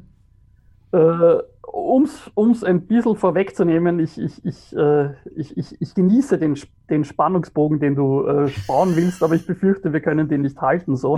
äh, die Gerüchte um eine Fusion der beiden Linzer Vereine, die gab es eigentlich die ganzen 90er hindurch, eben weil ähm, mit dem Wegfall der, äh, der Föst, äh, der FC Linz, finanziell nicht gut dargestanden hat. Der LASK war aufgrund diverser anderer Probleme, die, glaube ich, außerhalb des Linzer Bürgertums niemand jemals nachvollziehen wird können, äh, finanziell auch in einer sehr schlechten Situation, sogar in einer noch schlechteren als der FC Linz tatsächlich. Ähm, und es war da länger schon die Rede davon, ähm, ach, wäre es nicht gescheiter, wir könnten die Stadt Linz so viel mehr weiterbringen, wenn wir die Vereine zusammen fusionieren. Und da war sehr viel die Rede davon, ein gemeinsamer äh, äh, gemeinsamer SK Linz oder was auch immer und äh, damit dann in die Champions League zu kommen oder das, das waren die großen Themen, die dem aufgemacht worden ist. In die Zeit fällt auch das Engagement vom, ähm, vom Herrn Rieger, den wir, den wir auch noch ein bisschen reden werden beim LASK, der mit seiner Rieger Bank äh, ähm, ja, versprochen hat, den LASK in die Champions League zu holen. Und äh, Teil dieses Plans war dabei halt auch immer so, die Kräfte in der Stadt zu bündeln. Äh, muss man schon auch sagen, sowohl die damaligen Lask-Fans als auch die Föstler sowieso waren da immer strikt dagegen. Da gab es auch tatsächlich eine gemeinsame Demo gegen diese Pläne, äh, wie die immer und immer konkreter wurden. Ähm, zu dem Zeitpunkt war dann teilweise auch noch die Rede davon, dass der Lask äh, finanziell schlechter dastünde als der FC Linz. Und da gab es die Idee, daraus einen FC Linz zu machen, in den der Lask reinfusioniert werden würde. Da waren die Lask-Fans deutlich lauter. Die Föstler haben auch demonstriert dafür. Ja, wie dann das andere Konzept auf einmal da war, gab es von einer Seite deutlich, deutlich weniger Proteste auf einmal. Und das ist auch so ein bisschen ein Grund dafür, warum die Feindschaft bis heute äh, sich doch noch ein bisschen vertieft hat. Äh, aber ja, da kam die Pressekonferenz, auf die du anspielst. Ja, und dort ist ja relativ schnell klar geworden, dass es äh, nicht wirklich eine Fusion ist, äh, sondern dass weder sich an den Farben was ändert, noch letztendlich an den Namen irgendwas geändert wird. Ganz im Gegenteil. Das komplette Nachwuchsleistungszentrum, ich glaube, es heißt Bundesleistungszentrum, zum mhm. damaligen Zeitpunkt bei euch ist in die Hände des LAS gefallen. Und ähm, so war ist überhaupt nichts von Blau-Weiß beziehungsweise von Fürst in diese Fusion eingegangen und damit war es weder ne, keine Fusion, sondern ganz offensichtlich eher eine Übernahme, oder? Ja, das ist ganz klar, was daraus äh, wurde. Es gab so Window-Dressing-Versuche, wie zu sagen, aber der Verein heißt doch jetzt Lask Linz, das Lask vom Lask, das Linz vom euch. Äh, ist halt Blödsinn. Ich meine, das, das hörst du bis heute von, von Lask-Fans, dass sie sagen, aber das ist doch eine Fusion gewesen. Wir haben ja danach Lask Linz geheißen. Ja, der Lask hat sich schon 1995 auf Lask Linz umbenannt, äh, eben mit dem Gedanken, wir spielen in die Champions League und wenn da nicht Linz im Namen steht, weiß ja niemand, von wo wir sind. Ja, äh, da kann man dazu stehen, wie man will natürlich, aber und genauso, es gab, also es gibt diese Geschichte, ich äh, anonymisiere, weil ich sie von niemandem äh, jemals bestätigt bekommen habe, die Geschichte, dass ein oberösterreichischer SPÖ-Politiker zu einem Linzer SPÖ-Politiker äh, der oberösterreichische Politiker war Lask-Fan, der Linzer selbstverständlich Föstler ähm, und der, Ober, der, der Oberösterreicher, der Oberösterreicher zum Linzer, das ist schwierig, das zu anonymisieren, der Oberösterreicher zum Linzer hat gesagt, was wollt's denn? Von uns ist es schwarz und von euch ist es weiß drin. Und die Geschichte besagt, dass der Linzer Politiker dem anderen daraufhin eine aufs Maul gegeben hat vor, versammelten, äh, vor der versammelten Wirtschaftsprominenz. Äh, diese Geschichte konnte ich nicht unabhängig verifizieren, sie wurde mir nur von mehreren Seiten schon erzählt. Also ja, da de facto ist äh, der FC Linz vom Lask da geschluckt worden. Ähm, was sich allerdings relativ schnell schon abgezeichnet hat, und da kommen wir dann langsam wirklich zum FC Blau-Weiß, dass das von der Fanszene so nicht hingenommen wird. Ja. Äh, ja. Lass uns noch ganz kurz, also ähm, Andreas Kump hat ein Buch geschrieben, erstmals zurück. Ähm, ich glaube, 2012 ist das erschienen, mhm. ähm, wo er so die Geschichte dargestellt hat. Und er berichtet eben auch von, von einem äh, Brief in der Kronenzeitung, wo in ein Linzer Lehrer und Lastquen äh, zitiert wird, eine neue Ära, in dieser ist die Auslöschung des FC Linz der erste Lask-Triumph. Also ganz offensichtlich wurde ja. es ja von einem Teil tatsächlich eben auch so als Übernahme betrachtet. Und entsprechend ist ja die Reaktion der Fans auch zu verstehen. Natürlich kann man die Argumente, äh, Argumente für eine Fusion mit Bündelung und so weiter, die sind immer schlüssig letztendlich, wenn sie aber eben auch so vorgelebt werden. Hier ist das ja ganz offensichtlich äh, ähm, nicht also nicht passiert und dementsprechend war klar, dass die die blau-weißen Fans beziehungsweise die Föster das so nicht auf sich sitzen lassen und nach Alternativen suchen. Ja, also ich meine, es war, es, es, es, gab relativ wenig Window Dressing, muss man schon auch sagen. Dass, äh, Franz Grad hat ja bei dieser Pressekonferenz gesagt, dass selbstverständlich ist da jetzt der Lask der wichtigere, der Lask ist der wichtigere Verein gewesen, sagt jemand, der den FC Linz vertreten sollte da eigentlich. Äh, ich glaube, dieser Satz mehr als fast alles andere rundherum äh, ist so ein emotionaler Kernpunkt, warum Franz Grad wie so verhasst wie keine andere Person äh, bei unserem Verein ist. Äh, auch bis heute. Das merkt man bis heute auch wirklich. Äh, ja, der, der Name taucht ja. ja heute wieder auf. Ja? Franz ja. Grad, also er war äh, damals verantwortlich, hat die, die Verhandlungen mit Wolfgang Rieger geführt und war auch auf der Pressekonferenz derjenige, der die Position des FC Linz vertreten sollte. Ja. Und spannend ist aber, ähm, lassen wir uns erst noch mal über, Wolf, über Wolfgang Rieger reden, mhm. ähm, der damals Präsident auf jeden Fall eine Führungspersönlichkeit des LASK war. Ähm, der ist ja ein Jahr nach dieser Pressekonferenz und dieser vermeintlichen Fusion, hat er sich offensichtlich mit 100 Millionen Schilling an die Côte d'Azur abgesetzt, ja. ähm, weil die Riga Bank ganz offensichtlich recht große Probleme hatte, kam dann in Haft, wurde im Mai 2003 wieder entlassen. Also sagen wir mal so, es wirft ja kein gutes äh, Licht auf diese Ernsthaftigkeit der Bemühung, den Linzer Fußball voranzubringen, sondern man hat das Gefühl gehabt, es ging da um einzelne Personen, die ihre Position verstärken wollten, beziehungsweise ihr Ansehen in der Gesellschaft. Ich meine, die Motivationen von Wolfgang Rieger werden wir wahrscheinlich nie letztend, letztgründlich erkundigen können. Ich glaube schon, dass er sich da so ein bisschen ein Denkmal setzen wollte ursprünglich, aber dass dann halt äh, die Rieger Bank selbst äh, dann in so Schwierigkeiten gekommen ist, dass er ja, dass er dann zu seinen Taten sich hinreißen hat lassen. Äh, wir werden es nie letztendlich wissen, äh, dass ihm seine eigene Bank und seine eigenen finanziellen Geschäfte wichtiger waren als der Linzer Fußball. Ja, gut, nona nicht. Das, das, das Fressen ist, kommt immer vor der Moral. Eh. Aber nichtsdestotrotz ist das natürlich der Treppenwitz der Fusion, dass, der, dass aus den Champions League-Teilnahmen des glorreichen neuen Linzer Fusionsvereins schon ein Jahr darauf eigentlich nicht mehr die Rede war, weil man froh sein hat müssen, dass auch dieser Verein noch irgendwie überlebt. Äh, war durchaus für einige Blau-Weiße eine nicht geringe Genugtuung. Das kann ich mir gut vorstellen. Nochmal zu Franz Grad. Der ist vor kurzem interviewt worden ja. äh, zu seiner Sicht, oder nicht vor kurzem, ich glaube, es war zum 20-jährigen Jubiläum dieser vermeintlichen Fusion. Und er sagt dort in diesem Interview, es war in ähm, österreichischen Nachrichten in Interview, die Fusion war sicher die schlechteste Option. Ähm, glaubst du, das meint er, er ernst, dass er jetzt rückblickend sagt, das ist alles schlecht gelaufen? Ich weiß nicht, ob ich die beste Person bin, um die emotionalen äh, Beweggründe eines Franz Grad zu, zu deuten. Ähm, dass Franz Grad selber aus der Fusion jetzt auch nicht unbedingt nur Nachteile hatte. Immerhin konnte er den äh, blau-weißen Nachwuchs zu seinem SV Pasching locken und äh, ja, Werder Bremen-Fans werden äh, sich schmerzlich daran erinnern, äh, wie das dann weitergegangen ist. Äh, also zum SV Pasching könnte man noch einen eigenen Podcast machen, aber der würde wahrscheinlich auch noch drei Stunden dauern, wahrscheinlich. ähm, ja, also ich kann mir schon vorstellen, dass Franz gerade äh, nicht froh darüber ist, was dann letztlich daraus geworden ist. Ja, ich muss halt auch zugeben, es ist mir ein bisschen wurscht, was Franz Grad denkt. Der soll unseren Verein halt einfach in Ruhe lassen und ich glaube auch tatsächlich, dass der nie wieder unserem Verein auch nur irgendwie wirklich in die Nähe kommen wird. Okay, ich hatte nur aktuell jetzt so zur aktuellen Situation den Namen mal wieder gelesen. Also du sagst, ja. man, man, man will mit ihm nichts zu tun haben und das wird auch nicht, da wird auch nicht keine Zusammenarbeit geben. Auch in Zukunft nicht.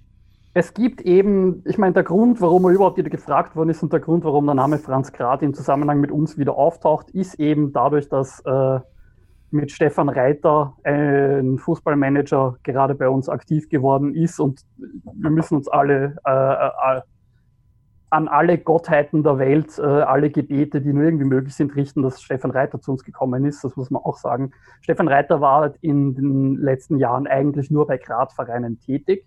Und infolgedessen war halt relativ schnell, muss man halt eben auch aus, der, aus den schmerzhaften Erfahrungen der Vergangenheit sehen, sonst kann man das, glaube ich, nicht verstehen, war halt eben die Furcht da, dass Franz Grad wieder bei uns Ante Portas stehen würde das hat, äh, hat zu heftigen, heftigen Diskussionen bei Mitgliederversammlungen etc. geführt. Äh, ja, also das ist der Grund, warum der Name gerade bei uns äh, aktuell wieder da war.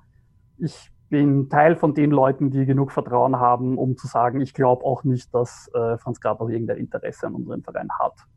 Okay. Okay, aber noch ein dritter Name ist mir bei der Recherche aufgefallen. Das ist Jürgen Werner.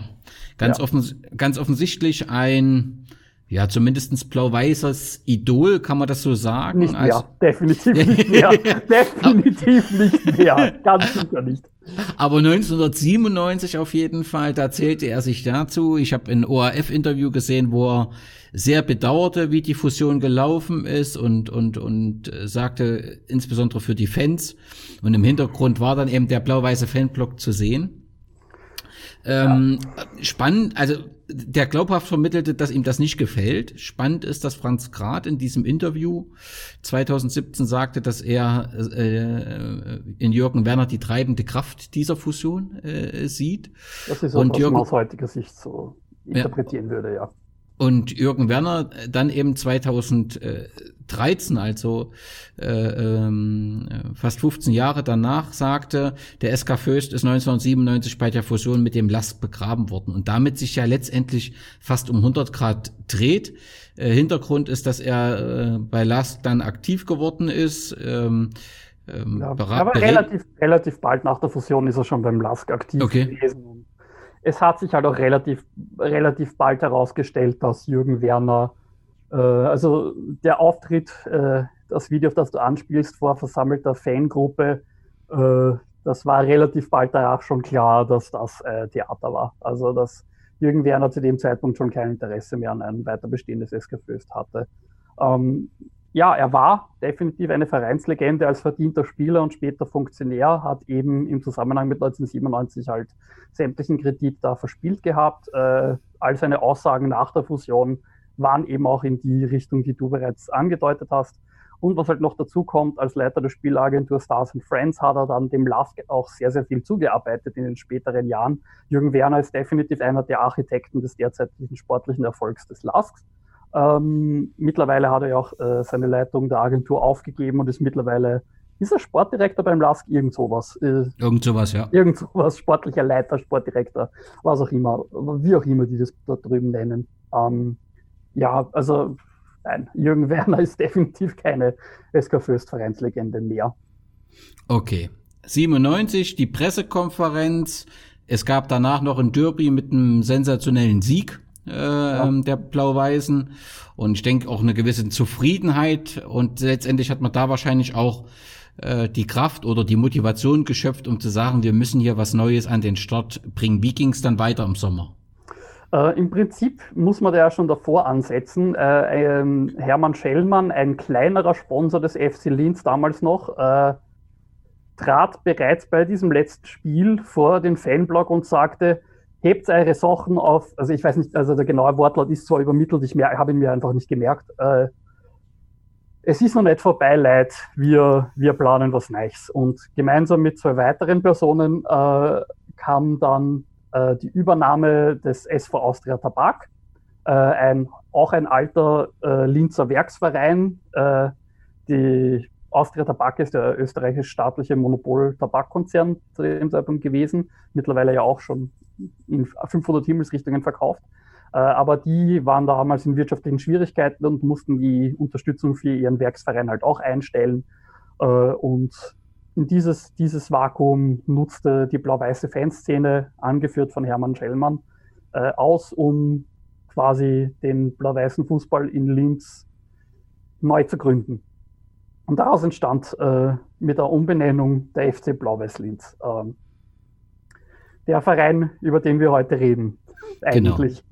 Genau, also kann man so sagen, letztendlich war das auch keine Fusion, sondern es gab ja von dem FC Linz gab es im Prinzip nur die Anhänger mhm. und äh, ähm, also war das äh, ja, also das, wie kann man sagen, das Gerüst war der SV Austria Tapak mhm, mit den ja. Anhängern dazu. Man hat den SV äh, FC Blau-Weiß gegründet und ist dann im Prinzip als ja, eher ideeller Nachfolger. Also formeller Nachfolger ist es nicht, eher ideeller Nachfolger von Föst angetreten. Ja, rechtlich ist, äh, rechtlich ist der alte FC Linz 1997 äh, ja. in den LASK rein fusioniert worden. De facto muss man da sagen, also de facto rechtlich ist eine spannende Formulierung, aber de facto rechtlich äh, ist der SK Föst 1997, äh, also der, die Profifußballabteilung des SK Föst 1997 zu Ende gegangen und der FC Blau-Weiß Linz ist ein neuer Verein, ja. Ähm, in der Tradition der englischen Phoenix Clubs würde ich dann halt sagen, ja, der FC Blau-Weiß ist der Nachfolger des SK Föst in all accounts except. Äh, also, also wirklich all, in jeglicher Form außer rechtlich. Ja. Ähm, hattet ihr eine, eine, Spielstätte zu dem Zeitpunkt? Die Spielstätte war dann das, äh, die, die Chickbude, das, äh, das Donauparkstadion äh, direkt neben der Linzer Tabakfabrik, wo davor der SV Austria Tabak gespielt hat. Und das war bis zu unseren ersten, äh, bis zu unseren ersten Wiederkehren in den österreichischen Profifußball auch lange, lange Jahre unsere geliebte Heimstätte. Ihr habt in der vierten Klasse, das mhm. heißt Landesliga Oberösterreich, genau. angefangen. Ich nehme an, das liegt daran, weil der da SV... hat der SV Austria Tabak gespielt, genau, ja. Genau. Und ähm, gleich das erste Spiel war ein Sieg im Pokal und auch das erste Meisterschaftsspiel wurde gewonnen mit 2 zu 1. Also sportlich hat das auf jeden Fall gepasst, oder? Ja, also wir haben ja auch in der in äh, relativ bald auch äh, um den Aufstieg mitgespielt. Äh, das hat zwar drei Saisonen gedauert. Da war noch ein äh, bereits erwähnter SV Pasching uns zuerst im Weg. Äh, aber ja, also es, das Ziel war von Beginn an, so schnell wie möglich wieder in den Profifußball zu kommen. Es, gab, es war noch im ersten, im ersten FC Blau-Weiß-Team äh, ein paar alte SK Föst-Spieler dabei, tatsächlich. Äh, natürlich nicht die Leistungsträger, aber also es gab schon von Beginn an den direkten, wir wollen so schnell wie möglich wieder auf und wir wollen den Lask ärgern. Das ja. war quasi immer das, das. Das Ziel. Im Jahr 2000 gelang eben der, der Aufstieg dann in die Regionalliga Mitte. Mhm. Und ja. 2003 habt ihr das erste Mal in der zweiten Liga geschnuppert am Profifußball. Ja.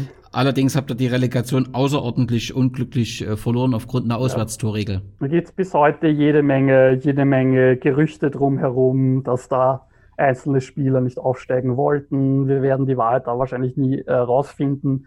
Es kann auch simpel und einfach wirklich einfach daran liegen, dass wir es sportlich nicht geschafft haben und dass es halt einfach deppert gelaufen ist. Wie es halt im Fußball ist, darum ranken sich jede Menge Mythen. Unser Gegner war da der BSV Bad Bleiberg, äh, ein Vorort von Villach in Kärnten.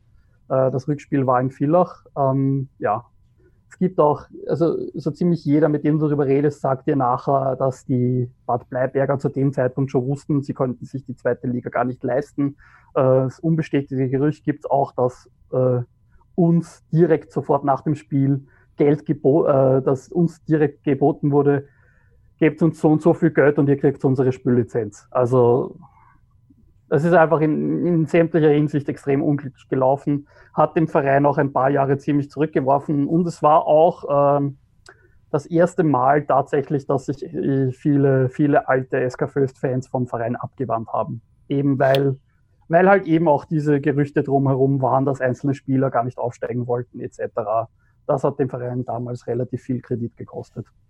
Ja, um das vielleicht nochmal deutlich zu machen, also das, ähm, das Hinspiel wurde 2 zu 0 äh, gewonnen und im Rückspiel gab es eine 2 zu 1 Pausenführung, aber am Ende verlor man dann eben doch noch mit 4 zu 2. Genau, ja. Und da ist es völlig klar bei so einem Verlauf, ähm, dass man dann hinterfragt. Aber letztendlich hat wohl diese Relegation dazu geführt, dass es kontinuierlich bergab ging, was dann eine zwischenzeitliche Krönung hatte 2007, dass ihr wieder absteigen musstet ja. in die Landesliga. Genau. Dort dort aber nur ein Jahr verbracht habt und wieder. Ja, die Saison 2007, 2008 ist wahrscheinlich deswegen nicht unwichtig, weil sie ziemlich viel zum äh, Image des Vereins in Oberösterreich beigetragen hat, weil halt eben diese Fanszene hattest, in dem zwischenzeitlich hatte sie sich wieder zahlentechnisch erholt und du hattest jede Menge neue Leute dabei, die auch teilweise sehr erlebnisorientiert waren. Das muss man, glaube ich, auch, kann man auch gar nicht verstecken bei unserem Verein, dass das, dass das ein hoher Prozentsatz bei uns ist und aus dem stammt doch so ein bisschen das Image von Blau-Weiß, das sind die, die, die drogensüchtigen, äh, die drogensüchtigen Gewalttätigen aus der Stadt. Also das, der, der FC Blau-Weiß hat definitiv weniger Fans im, im generellen Bundesland, als es der SK Föst damals hatte. Äh, es liegt sicherlich auch ein bisschen an der Zeit, wobei man dann halt auch so noch sagen muss, ja gut, äh, bei den Streits hat es definitiv immer zwei gegeben. Also wenn du schon begrüßt wirst von der örtlichen Dorfjugend mit, na, was ist ihr Schwuchteln, ihr linken Zecken? Na, wie, wird, wie wirst du dann wohl darauf reagieren, wenn du, wenn du eh schon generell äh, deine beiden Fäuste einzusetzen weißt? Also, ja, ja, ihr habt euch auf jeden Fall derzeit einen Namen gemacht, aber ihr habt euch äh, in der Regionalliga dann folgend auch stabilisiert und ja. äh, wart äh, in der Saison 2010, 2011 oder am Ende der Saison habt ihr den äh, zweiten Platz geschafft, mhm. da die Lask Juniors nicht aufsteigen durften. Ja. Seid ihr in die Relegation und genau. habt das mit einem 4-3 im Elfmeterschießen geschafft. der Jubel muss Elfmeterschießen, ja. der Jubel wird entsprechend groß gewesen sein, denn ihr seid da zurück in die Damals hieß sie erste Liga, aber formell ist es zweite genau, ja. äh, Bundesliga aufgestiegen. Das ist auch tatsächlich die Zeit, in der ich zum Verein gestoßen bin. Also ich bin eigentlich ganz schlimmer, dreckiger Erfolgsfan. Äh, ich bin in der, in der Regionalliga-Saison, in der dann der Aufstieg gelang, äh, wirklich zum Verein gestoßen. Ähm, da war ein ziemlich langer Kampf, lustigerweise mit dem GAK, über den wir heute schon gesprochen haben. Äh, die Lask Juniors waren zwar auch weit vorne dabei, aber da war von Beginn an klar, die können gar nicht aufsteigen. Äh, durften sie zu dem Zeitpunkt ja auch nicht. Aber dieser Zweikampf zwischen uns und dem GAK äh, hat dann das Ende der Saison bestimmt. Und es ist dann eben, äh, zu dem Zeitpunkt gab es noch Relegationsspiele zwischen zweiter und dritter Liga. Äh, die gibt es ja in Österreich auch nicht mehr.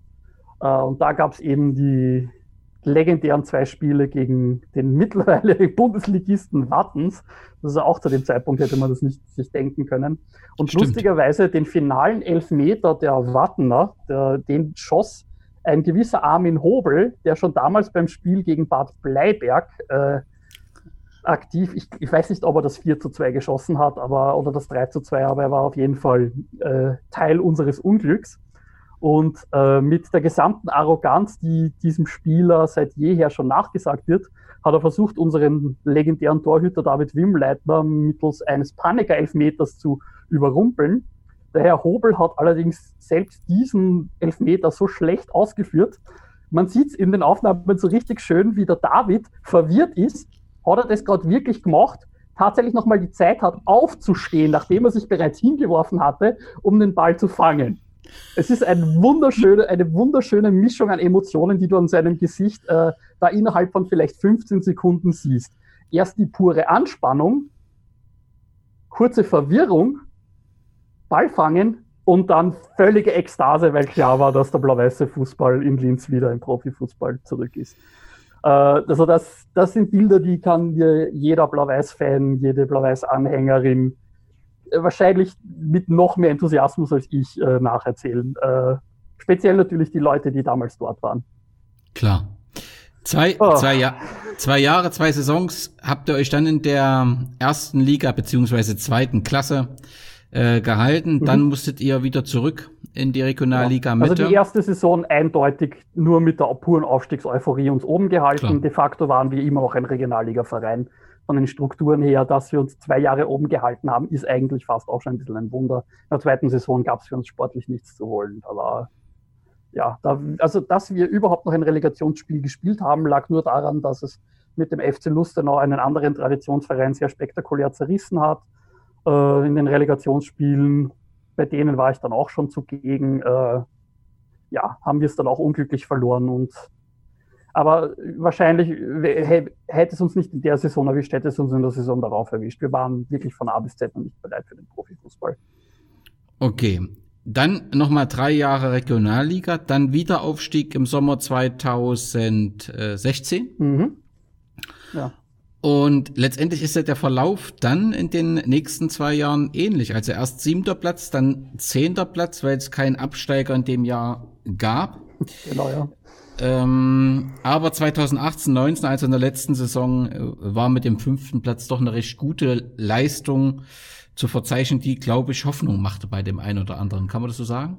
Ja, es ist ja ein bisschen komplexer. Äh, wir waren tatsächlich in der Herbstrunde zeitweise Tabellenführer und es gab schon die ersten, also äh, der zweite Aufstieg aus der Regionalliga in die zweite Liga ging auch mit einer deutlichen Professionalisierung her. Äh, zu dem mhm. Zeitpunkt war es schon Pflicht, dass eine GmbH gegründet wird. Das ist passiert. Äh, Langzeitpräsident Hermann Schellmann, der unter anderem sicherlich, also wir sind, wir sind, tausend, wir sind tausendmal dankbar für alles, was er für den Verein geleistet hat. In dem Zusammenhang muss man halt sagen, er hat sehr, sehr lange an diesen Regionalliga-Strukturen festgehalten und mit ihm war eine Professionalisierung des Vereins so nicht durchführbar. Das hat er irgendwann, hat er dann auch den Weg freigemacht für eine Professionalisierung des Vereins. Äh, und das sind alles Sachen, die in dem Zusammenhang passiert sind. Ähm, Im Kontext dieser Professionalisierung ist es halt dann, gab es eine kontinuierliche Verbesserung. Äh, mit Klaus Schmidt als Trainer zum Beispiel waren wir schon sportlich ziemlich gut unterwegs. Der ist uns dann von Alltag weggekauft worden.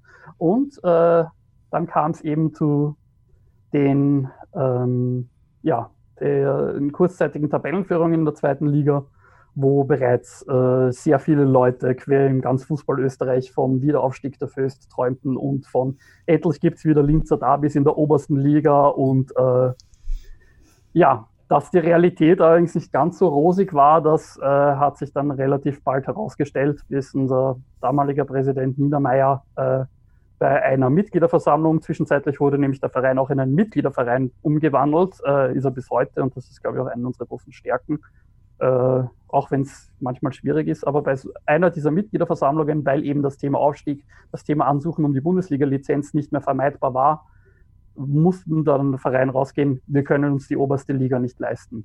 Es ist nicht nachhaltig, es, es wäre ein absoluter Harakiri-Gang, wenn wir äh, die Kriterien rein formal erfüllen wollen würden. Aber ähm, ja, und in, unter dem Eindruck eben dieser Meldung steht dann halt auch der Rest der Saison. Also der Platz 5 hat eben dieses riesengroße Sterndal, dass wir eigentlich besser waren, das dann allerdings ähm, durch die Verkündung, dass wir nicht aufsteigen können und nicht werden, war einfach die Luft völlig draußen. Äh, da kam, damit einherging ein Zuschauerrückgang, den wir bis heute spüren. Damit einherging, gingen völlig unansehnliche Spiele. Äh, ja, also das hat dem Verein, obwohl es definitiv die richtige Entscheidung war, äh, sicherlich auch nicht gut getan. Ja, diese Saison kam es dann so weit, dass unter dieser Führung, unter anderem mit äh, Vereinslegende David Wimbleitner als sportlichem Leiter, dann irgendwann klar war, dass wir uns auch in der zweiten Liga bereits eigentlich finanziell überhoben haben. Gar nicht mal so unübliche Geschichten für einen Fußballverein, Sponsoren einsagen, mit denen die mündlich bereits zehnmal zugesagt wurden, die dann niemals eingetroffen sind. Die mhm. generelle Schwierigkeit äh, des ähm, Halbprofi-Fußballs in einer Liga, die mittlerweile auch gar keine Fernsehgelder mehr auszahlt. Das war in der 10er Liga noch anders, in der jetzigen 16er Liga ohne zahlenden Fernsehpartner. Äh, also es ist finanziell irgendwann einfach nicht mehr gegangen. Und äh, in diese Zeit kam halt eben auch das mit Stefan Reiter, einem legendären Manager, eigentlich von der SV Ried, äh, der zu uns kam. Und ohne ihn wäre der Verein wahrscheinlich äh, ja, in Insolvenz gerade, in Konkurs, was auch immer. Ähm, ja, das ist unsere derzeitige Situation. Wir sind ähm, mit durchaus, muss man leider ja wirklich auch zugeben, viel Unterstützung der Stadt Linz ähm, sind wir jetzt über den größten Berg hinweg und äh, ja, stehen finanziell nicht auf Rosen, aber halbwegs solide da. Aber das waren die letzten paar Jahre mit dem Verein im Profifußball, waren eigentlich permanent geprägt von finanziellen Sorgen. Eben mit diesen Tabellenführungen als ein High. Und das zweite High, das man sicherlich auch noch erwähnen muss, ähm, kam mit dem versprechen, dass wir ein eigenes Stadion bekommen. Und da muss man die ganze Stadionthematik mit, mit dem LASK wahrscheinlich noch ein bisschen aufmachen und das ist auch ein bisschen komplexer.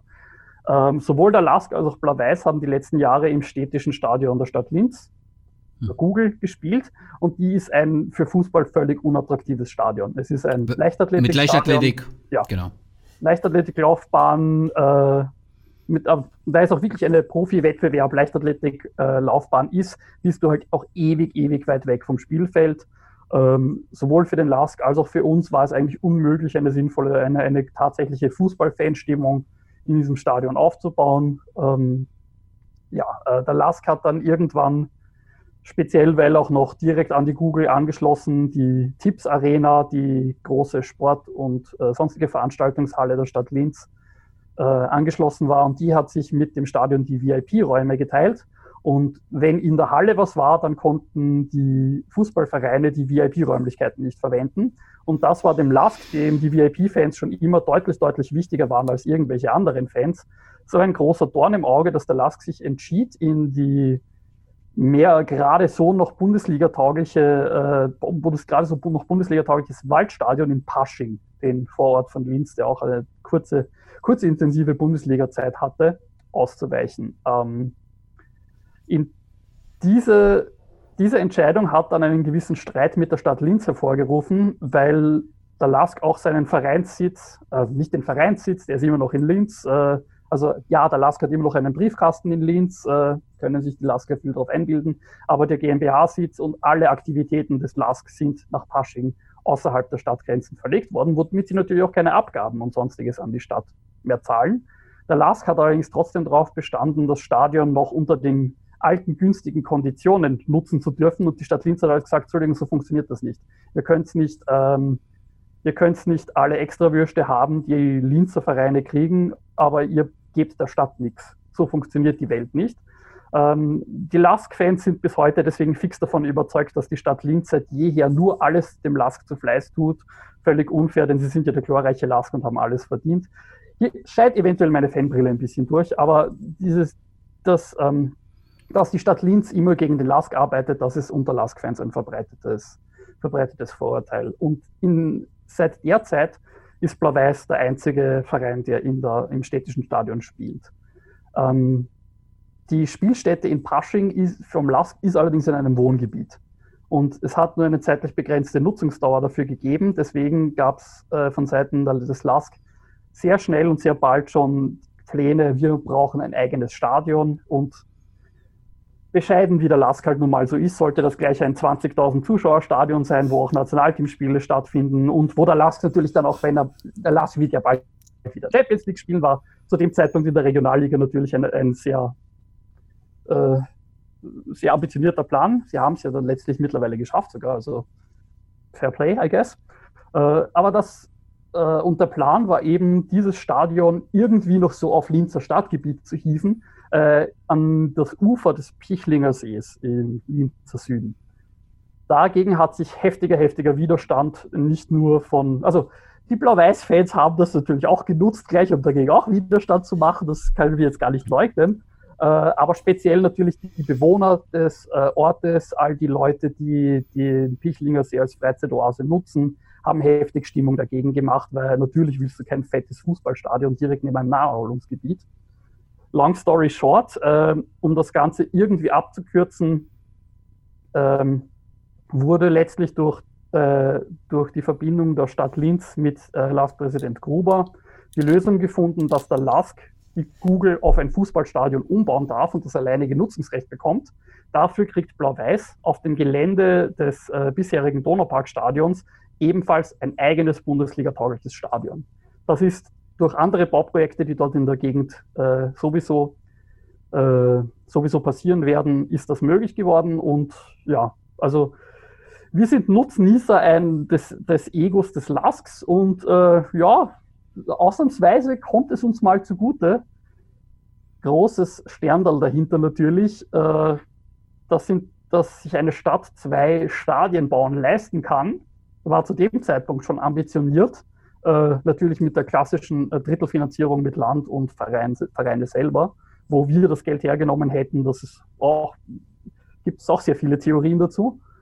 Und jetzt natürlich werden wir schauen, wie stark das Stadtbudget durch die, durch die Coronavirus-Krise belastet ist, ob diese Pläne also auch tatsächlich immer noch unangetastet bleiben. Ähm, alles, was wir von der Stadt Linz hören, klingt danach, als wären diese, wären diese Pläne auch weiterhin davon unbetroffen berührt und unbetroffen. Man hört äh, es fehlt einem eventuell ein bisschen der Glaube, weil wir alle noch nicht die Auswirkungen der Krise einschätzen können, ganz ehrlich. Aber wir haben aber auch noch keine negativen Signale. Insofern, das, ist, das sind die zwei Sachen, unter denen Blau-Weiß gerade steht. Unser persönlicher finanzieller, unsere persönlichen finanziellen Probleme als Verein mit der, mit der Aussicht, das erste Mal in der Geschichte beider Vereine ein Stadion völlig alleine für uns zu haben. Also es ist gerade eine emotionale Achterbahnfahrt, Fan des FC Blau-Weiß Linz zu sein, ja. Das kann ich gut nachvollziehen. Ähm, und wenn ich es richtig gelesen habe, plant man 2023, dass die Stadien, also vorausgesetzt, äh, man kann ganz nach Plan weiterarbeiten, dass ja. man die zu dem Zeitpunkt beziehen kann. Ja, ähm, dass das Donauparkstadion noch so kommt, ist deutlich, deutlich wahrscheinlicher als das beim Stadion der Stadt Linz kann es deutlich eher sein, dass es zur Verzögerung kommt. Denn, wie gesagt, unser Stadion hängt an einem anderen Bauprojekt dran. Und das wird, sofern nicht tatsächlich äh, die eigentlich gesundheitlich richtige Sache gemacht wird und dass auch alle Bauprojekte gestoppt werden, äh, muss man ja eigentlich auch sagen, dass die Bauarbeiter dann in den Virus reingeschickt werden. Das liegt ja auch nur daran, dass Bauarbeiter seit jeher äh, in unserem gesamtgesellschaftlichen Wirtschaftssystem als, als Verschleißteile betrachtet werden.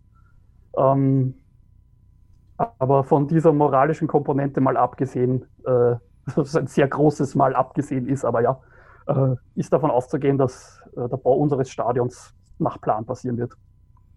Okay, lass uns noch mal ganz kurz äh, über die aktuelle Saison sprechen. Im April 2019 ähm, wurde ein neuer Trainer verpflichtet, äh, mhm. äh, der bei Rapid Wien in der Fanszene nicht unumstritten war. Also das äh, medial war das doch recht lautstark, dass die Fans ja. dessen Ablösung forderten.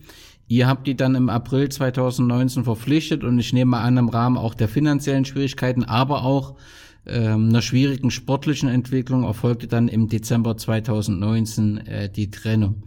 Hatte ich ähm, Goran ähm, überzeugt oder sagst du, er hat hier gar nicht hergepasst und letztendlich passt jetzt auch, dass er zum Grasshopper Club Zürich geht mit neuen, neuen Eigentümern etc.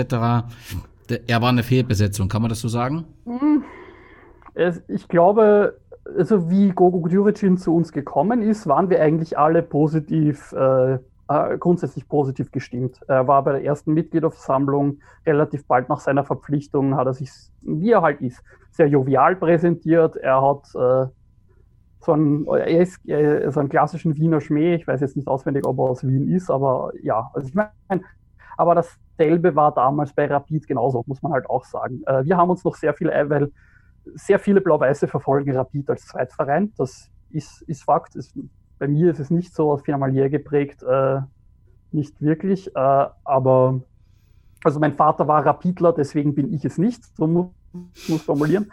Ähm, und also viele von uns in der Fanszene haben gesagt, okay, das hat bei Rapid halt einfach nicht funktioniert, weil Rapid äh, der schwierigste zu trainierendste Verein in Österreich ist, wegen der größten medialen Aufmerksamkeit. Kein anderer Verein hat so eine. Das wird bei uns schon nicht so sein. Aber letztlich muss man halt schon sagen, Gogo Djuricin ist ein großartiger Trainer, wenn es läuft, ist ein äh, großartiger Unterhalter und weiß auch, wie, wie er mit den Fans redet. Das stimmt.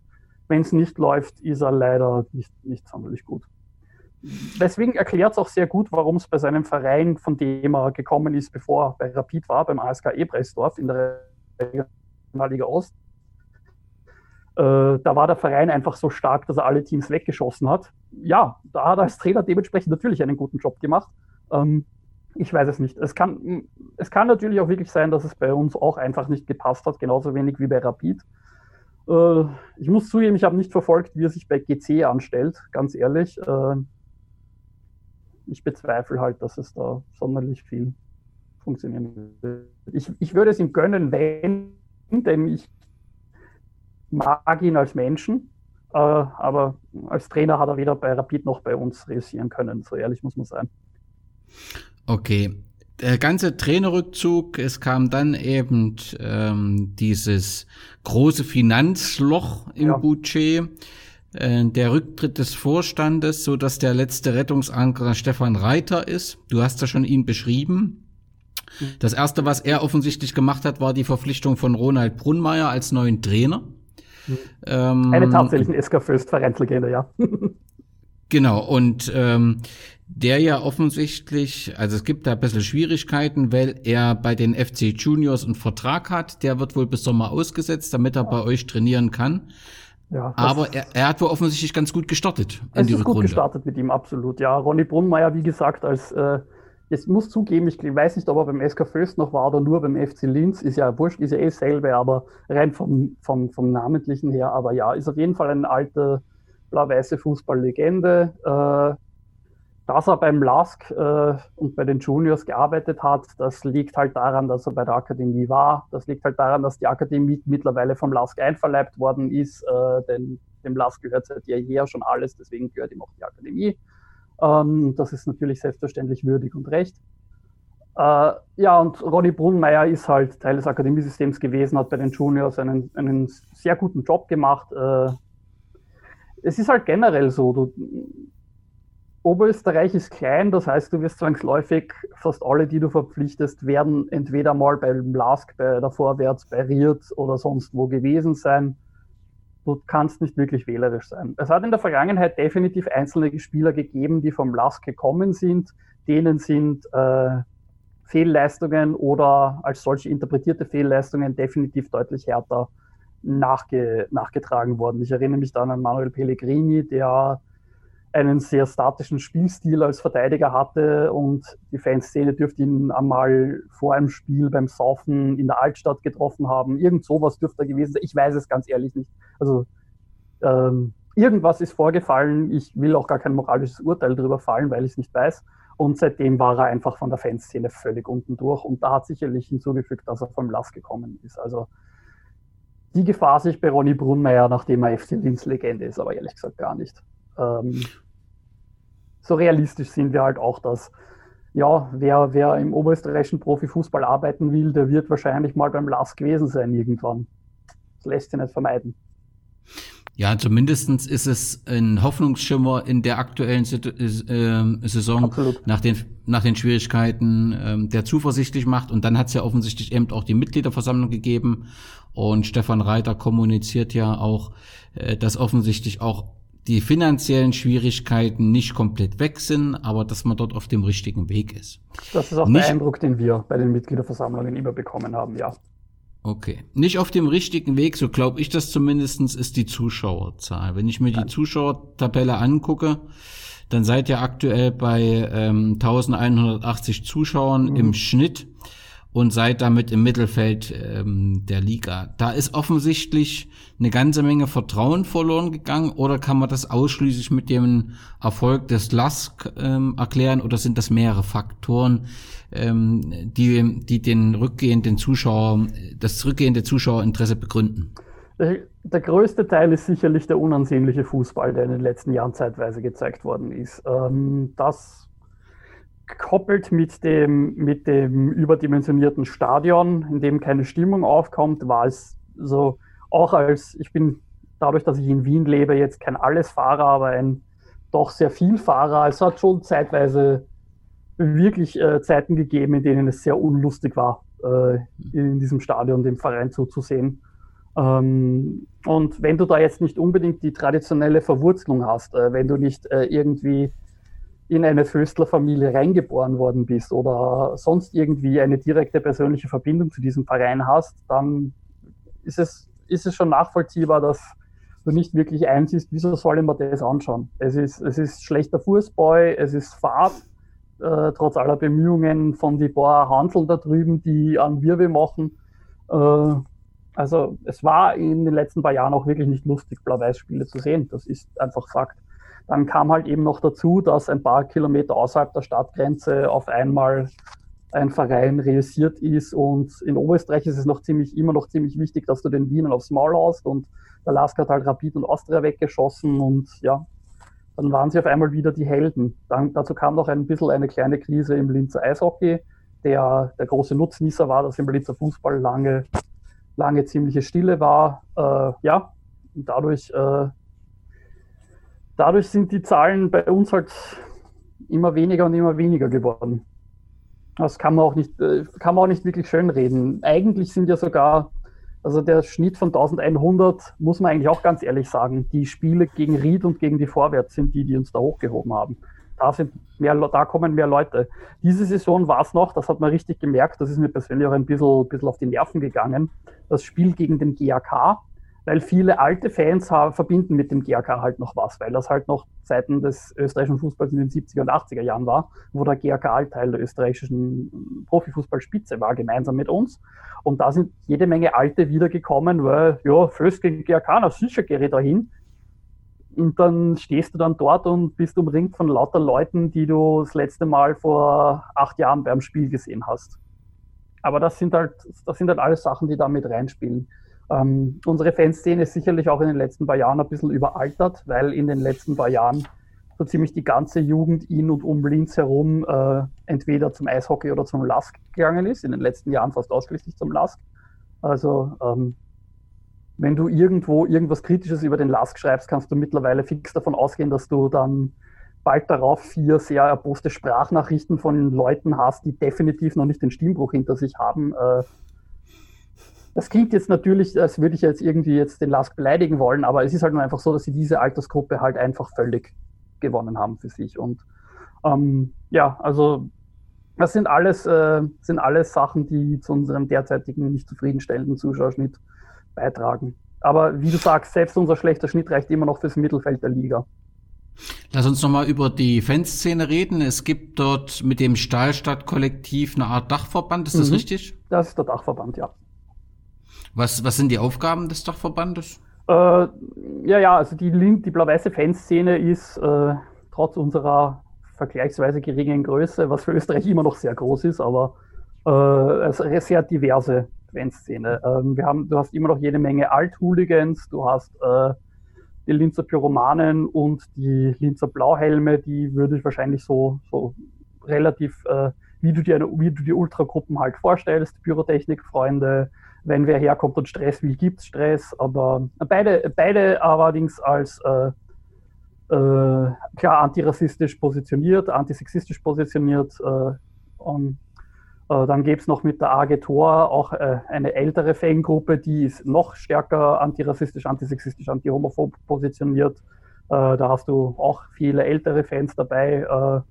Äh, ist wahrscheinlich die Fangruppe, der am ehesten nur irgendwie dazugehört, obwohl ich kein Mitglied bin tatsächlich, aber ähm, ich bin zumindest in einigen Agentur-Posts schon aufgetaucht, warum auch immer, aber ja. Das, Okay. also, entweder sie sehen mich als Teil davon irgendwie oder nein, das passt, da habe ich kein Problem damit. Äh, Und äh, also es gibt, es gibt äh, relativ unterschiedliche Gruppierungen, allesamt irgendwie mit Verbindungen zur Linzer Arbeiterschaft, aber gibt es trotzdem alles dabei. Also ich meine, das, zum Beispiel das Klischee ist, dass Blau-Weiß der linke Verein in Linz ist, was so halt auch äh, nicht hundertprozentig stimmt. Blau-Weiß ist halt der Verein der Arbeiterschaft und die ist in Linz immer schon halb links, halb Fascho gewesen. Viele Faschos haben wir bei Blau-Weiß definitiv nicht mehr. Es war in den 80er Jahren, waren das sehr viele, aber das war, das waren generell der Fußball in den 80er Jahren. Und das Stahlstadt-Kollektiv ist halt so ein Versuch, die unterschiedlichen Fangruppierungen bei all den Sachen, wo du, wo du als alle Fangruppierungen gemeinsam stehst, zu bündeln und für sie gemeinsam zu sprechen. Ähm, das war in der Vergangenheit eben teilweise nicht so einfach. Seit es das Kollektiv gibt, äh, spricht die Fanszene ziemlich aus einem Guss tatsächlich. Es hat sich auch mittlerweile trotz allem ein antirassistischer, antisexistischer Konsens herausgebildet. Zumindest im Stadion halten die Nazis ihre Goschen quasi. Kann man jetzt natürlich argumentieren, wieso, wieso lässt man die Nazis überhaupt rein, aber das sind halt eben die faktischen Schwierigkeiten, die du als kleine Fanszene halt immer hast. Äh, das, ja, Wenn wir bei der Fanszene sind, lass uns noch über Freundschaften und Rivalitäten Mhm. sprechen. Freundschaften existieren nach Regensburg, habe ich Ja. gesehen. Also die älteste Freundschaft, die es immer noch besteht, ist äh, zu den Stuttgarter Kickers in Degerloch und gemeinsam, also es ist so ein, eine Dreiecksfreundschaft mit Regensburg, ja. Also äh, Stuttgart, Linz und Regensburg ist das, was da gesungen wird und das betrifft eben die Kickers, den Jan und uns. Ähm, davor äh, noch älter, aber eben beide nicht mehr wirklich bestehend. Es gab immer freundschaftliche Kontakte zu den 60ern nach München. Ich glaube aber, es gibt keine aktiven organisierten Kontakte, also aktive organisierte Kontakte gibt es sowieso keine. Aber ich weiß auch nicht, ob es noch Einzelkontakte gibt. Das war aber definitiv ein Ding aus den 80er Jahren. Da gab es auch so eine gemeinsame Fanclub-Single, Stehplatz Allstars. Äh, ich weiß nicht mehr, wie die Münchner Seite hieß, leider, tut mir leid. Äh, und halt eben in den 80er Jahren gerade über die, über die Hooligans eben diese Rapid. Achse rüber zu Rapid. Und also ein, von einer Freundschaft würde ich nicht mehr sprechen, aber es gibt definitiv einen tiefen gegenseitigen Respekt.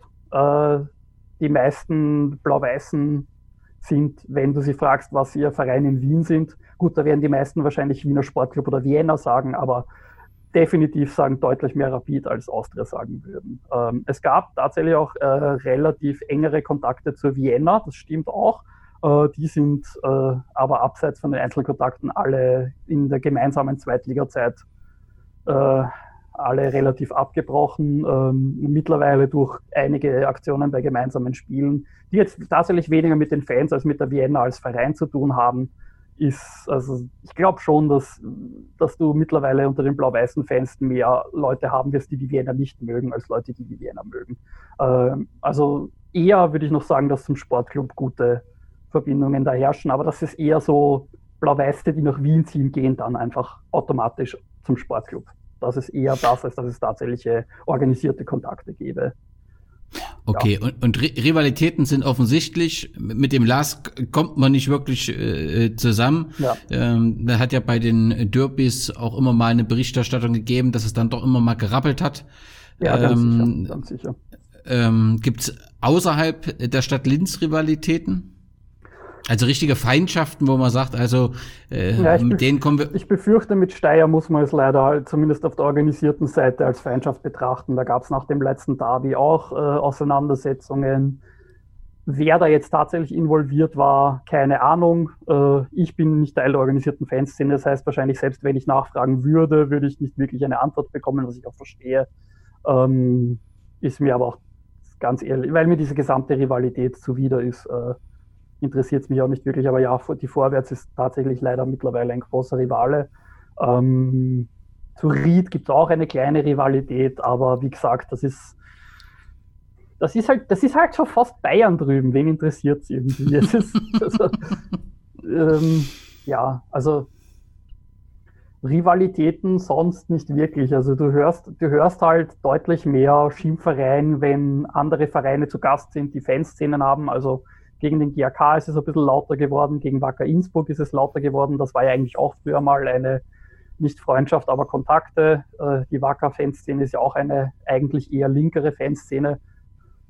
Ja, nicht wirklich. Ähm, ob es sonst noch Vereine gibt, die uns irgendwie als Rivalen sehen. Äh, Sturm dürfte uns aus irgendeinem Grund nicht mögen. Äh, die organisierte Fanszene könnte es mir sicher erklären, aber also da sind in der Regionalliga Mitte Zeit ist, dürfte da irgendwas vorgefallen sein zwischen Blau-Weiß und äh, Sturm organisierten Fanclubs bei den Sturm-Amateuren, die damals schon in der Regionalliga gespielt haben. Aber ob da wirklich eine Feindschaft oder Rivalität da ist, weiß ich nicht. Aber es ist definitiv, es gibt definitiv einen Gesang der Blau-Weiß-Fans, in dem äh, die größte Sturm-Fanorganisation, äh, die Brigata, verschmäht wird. Also von unserer Seite dürfte schon eine Feindschaft da sein. Äh, ja. Okay. Okay, Richard, wenn wir uns in fünf Jahren wieder hören oder in Linz vielleicht treffen und die Entwicklung der vergangenen fünf Jahre des FC Blau-Weiß Linz in einem Podcast analysieren, was, was würden wir dann besprechen? Also ich hoffe, dann besprechen wir Blau-Weiß in der Bundesliga äh, als äh, ich, ich sage nicht, dass ich mich freuen würde, das zu hören. Ich sage nur, das würde kommen, wenn das eintritt, was ich will, dass, dass von Blau-Weiß als dem österreichischen St. Pauli geredet wird. Ich mag St. Pauli nicht, aber so ziemlich alle Sachen, die ich in Fußball äh, mag, wenn die eintreffen, reden alle immer, das ist das St. Pauli von der Region. Deswegen, ja, also im Idealfall reden wir in fünf Jahren davon, dass Blau-Weiß eine gute Rolle in der Bundesliga spielt vielleicht nicht um die oberen Plätze mitspielt, aber in jedem Derby den Lask, äh, den Lask fünf Spieler verletzt oder so. Äh, vielleicht nicht das, aber sinngemäß. Äh, und dass wir von einer der ja, offensten linken Fanszenen in Österreich reden, die äh, über, die, über die Grenzen des Landes hinaus bekannt dafür ist, sich immer ähm, gesellschaftlich, politisch richtig zu positionieren und auch quasi so ein bisschen da so eine Instanz dafür ist. Das ist, was ich am liebsten hätte. Und ich will eine Baseball-Sektion, aber das wird wahrscheinlich nicht passieren. aber offensichtlich hast du ja mit dieser äh, Meinung, läuft die ja sehr ähnlich dem, was Stefan Reiter sagt, wenn er sagt, naja, ich möchte gern, dass wir uns in Richtung Wiener SC entwickeln, oder kann man das so äh, betrachten? Ja. Weil er hat ja in mehreren Interviews den Wiener SC äh, als, als Vorlage gebracht. Ja, nein, also der Sportclub, also wenn Blau-Weiß der Linzer Sportclub wird, sind, glaube ich, auch so ziemlich alle Fans, die jetzt da sind, sehr zufrieden damit. Und es wäre definitiv eine Nische dafür da. Das glaube ich schon. Linz hat sich in den vergangenen Jahren deutlich, äh, deutlich zu einer also deut es ist deutlich weniger provinziell als noch vor ein paar Jahren. Es, kann man jetzt gut oder schlecht finden, wenn sich Linz immer mehr und mehr gentrifiziert, aber so dieses Studentische, das könnten, das könnte definitiv ein Verein auffangen und das müsste wahrscheinlich blau-weiß sein, weil der Lask, glaube ich, kann das nicht. Richard, ich sag vielen Dank für die Zeit, die du dir genommen hast, für den interessanten Einblick in einen spannenden Verein. Jeder Hörer, der nochmal genau hinhören möchte oder hinsehen möchte, findet auf der Internetseite von Blau-Weiß Linz sehr, sehr viel Information. Ihr habt in, in äh, Blau-Weiß Radio, mhm. äh, was man online auch nachhören kann. Blau Crowd FM, ja. Genau, ihr seid in den sozialen Medien sehr, sehr ähm, aktiv. Da ist, glaube ich, eine ehemalige SPÖ-Geschäftsführerin, glaube ich, da bei den Videos auf YouTube mhm, da ja, immer äh, wirklich äh, regelmäßig äh, kann man es nachvollziehen und da kriegt man einen guten Eindruck, was bei euch läuft. Äh, ich wünsche dir, dass all das, was du dir wünschst, in Erfüllung geht, dass der FC Blau-Weiß Linz dem österreichischen Fußball erhalten bleibt und äh, dort seine Position ausbauen kann und dass wir zeitnah ein spannendes äh, Derby in der ersten Bundesliga äh, erleben können. Das wäre fantastisch. Danke dir, danke dir. Auch, auch Wismut Gera alles Gute. Äh, ich, dadurch, dass ich dem, dem unterregionalen Fußball in Deutschland nicht so viel folgen kann, ich folge auch schon dem Profifußball in Deutschland kaum mehr, nachdem ich nachdem sich mein, mein Schalker durch die ganzen Tönnies-Aktionen äh, ein bisschen vom deutschen Fußball als Ganzes entfernt hat, kriege krieg ich leider wenig aus, aus Thüringen generell und aus Gera auch nicht mit. Leider. Das verstehe ich. Das verstehe Aber natürlich Aber das, auch der Wismut alles Gute. Herzlichen Dank und Glück auf und Servus. Glück auf und Servus.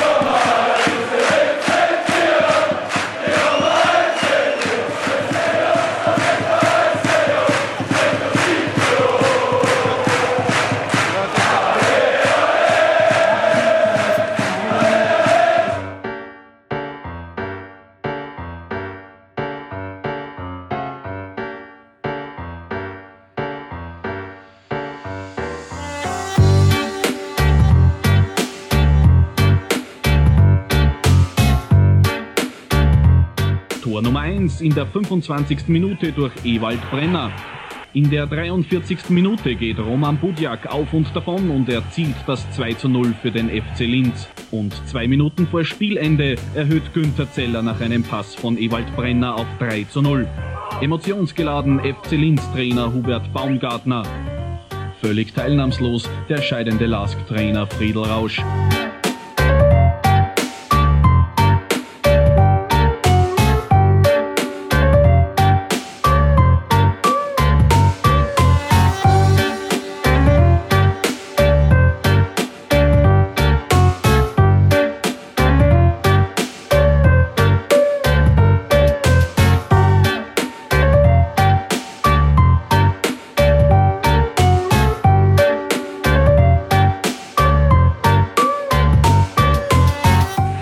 Es noch eines Beweises bedurft hätte, dass die Fusion vor fünf Jahren ein Fehler war, bei diesem Derby wäre er erbracht. 8000 Fans, prächtige Stimmung auf der Google.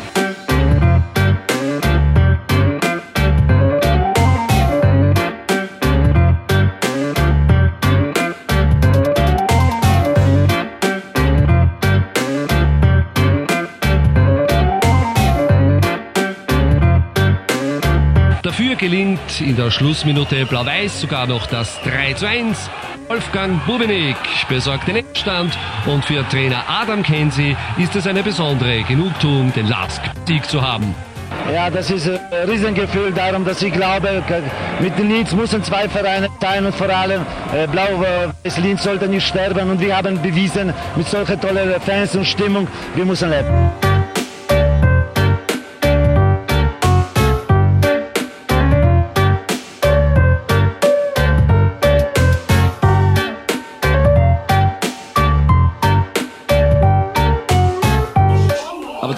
Endet mit einem klaren Sieg für den FC Blau-Weiß Linz. Klar insofern, dass nach dem 2 zu 1 keine großen Chancen mehr für Donau waren. Derby-Sieger FC Blau-Weiß Linz. Nadel Wasch, Sie haben das Spiel entschieden. Mit zwei Toren haben Sie gerechnet damit, dass Sie sich gleich so toll in die Mannschaft einfügen. Ja, muss ich sagen, das ist ein Mannschaftssport und danke für unsere Mannschaft. Diese zwei Tore nicht ich allein gemacht. Das ist eine Mannschaftsleistung gewesen und ich bin sehr zufrieden mit dieser. Ein Wort vielleicht zu den Fans. War das eine tolle Unterstützung? Ja, diese Fans waren einfach toll. Das ist 挖起。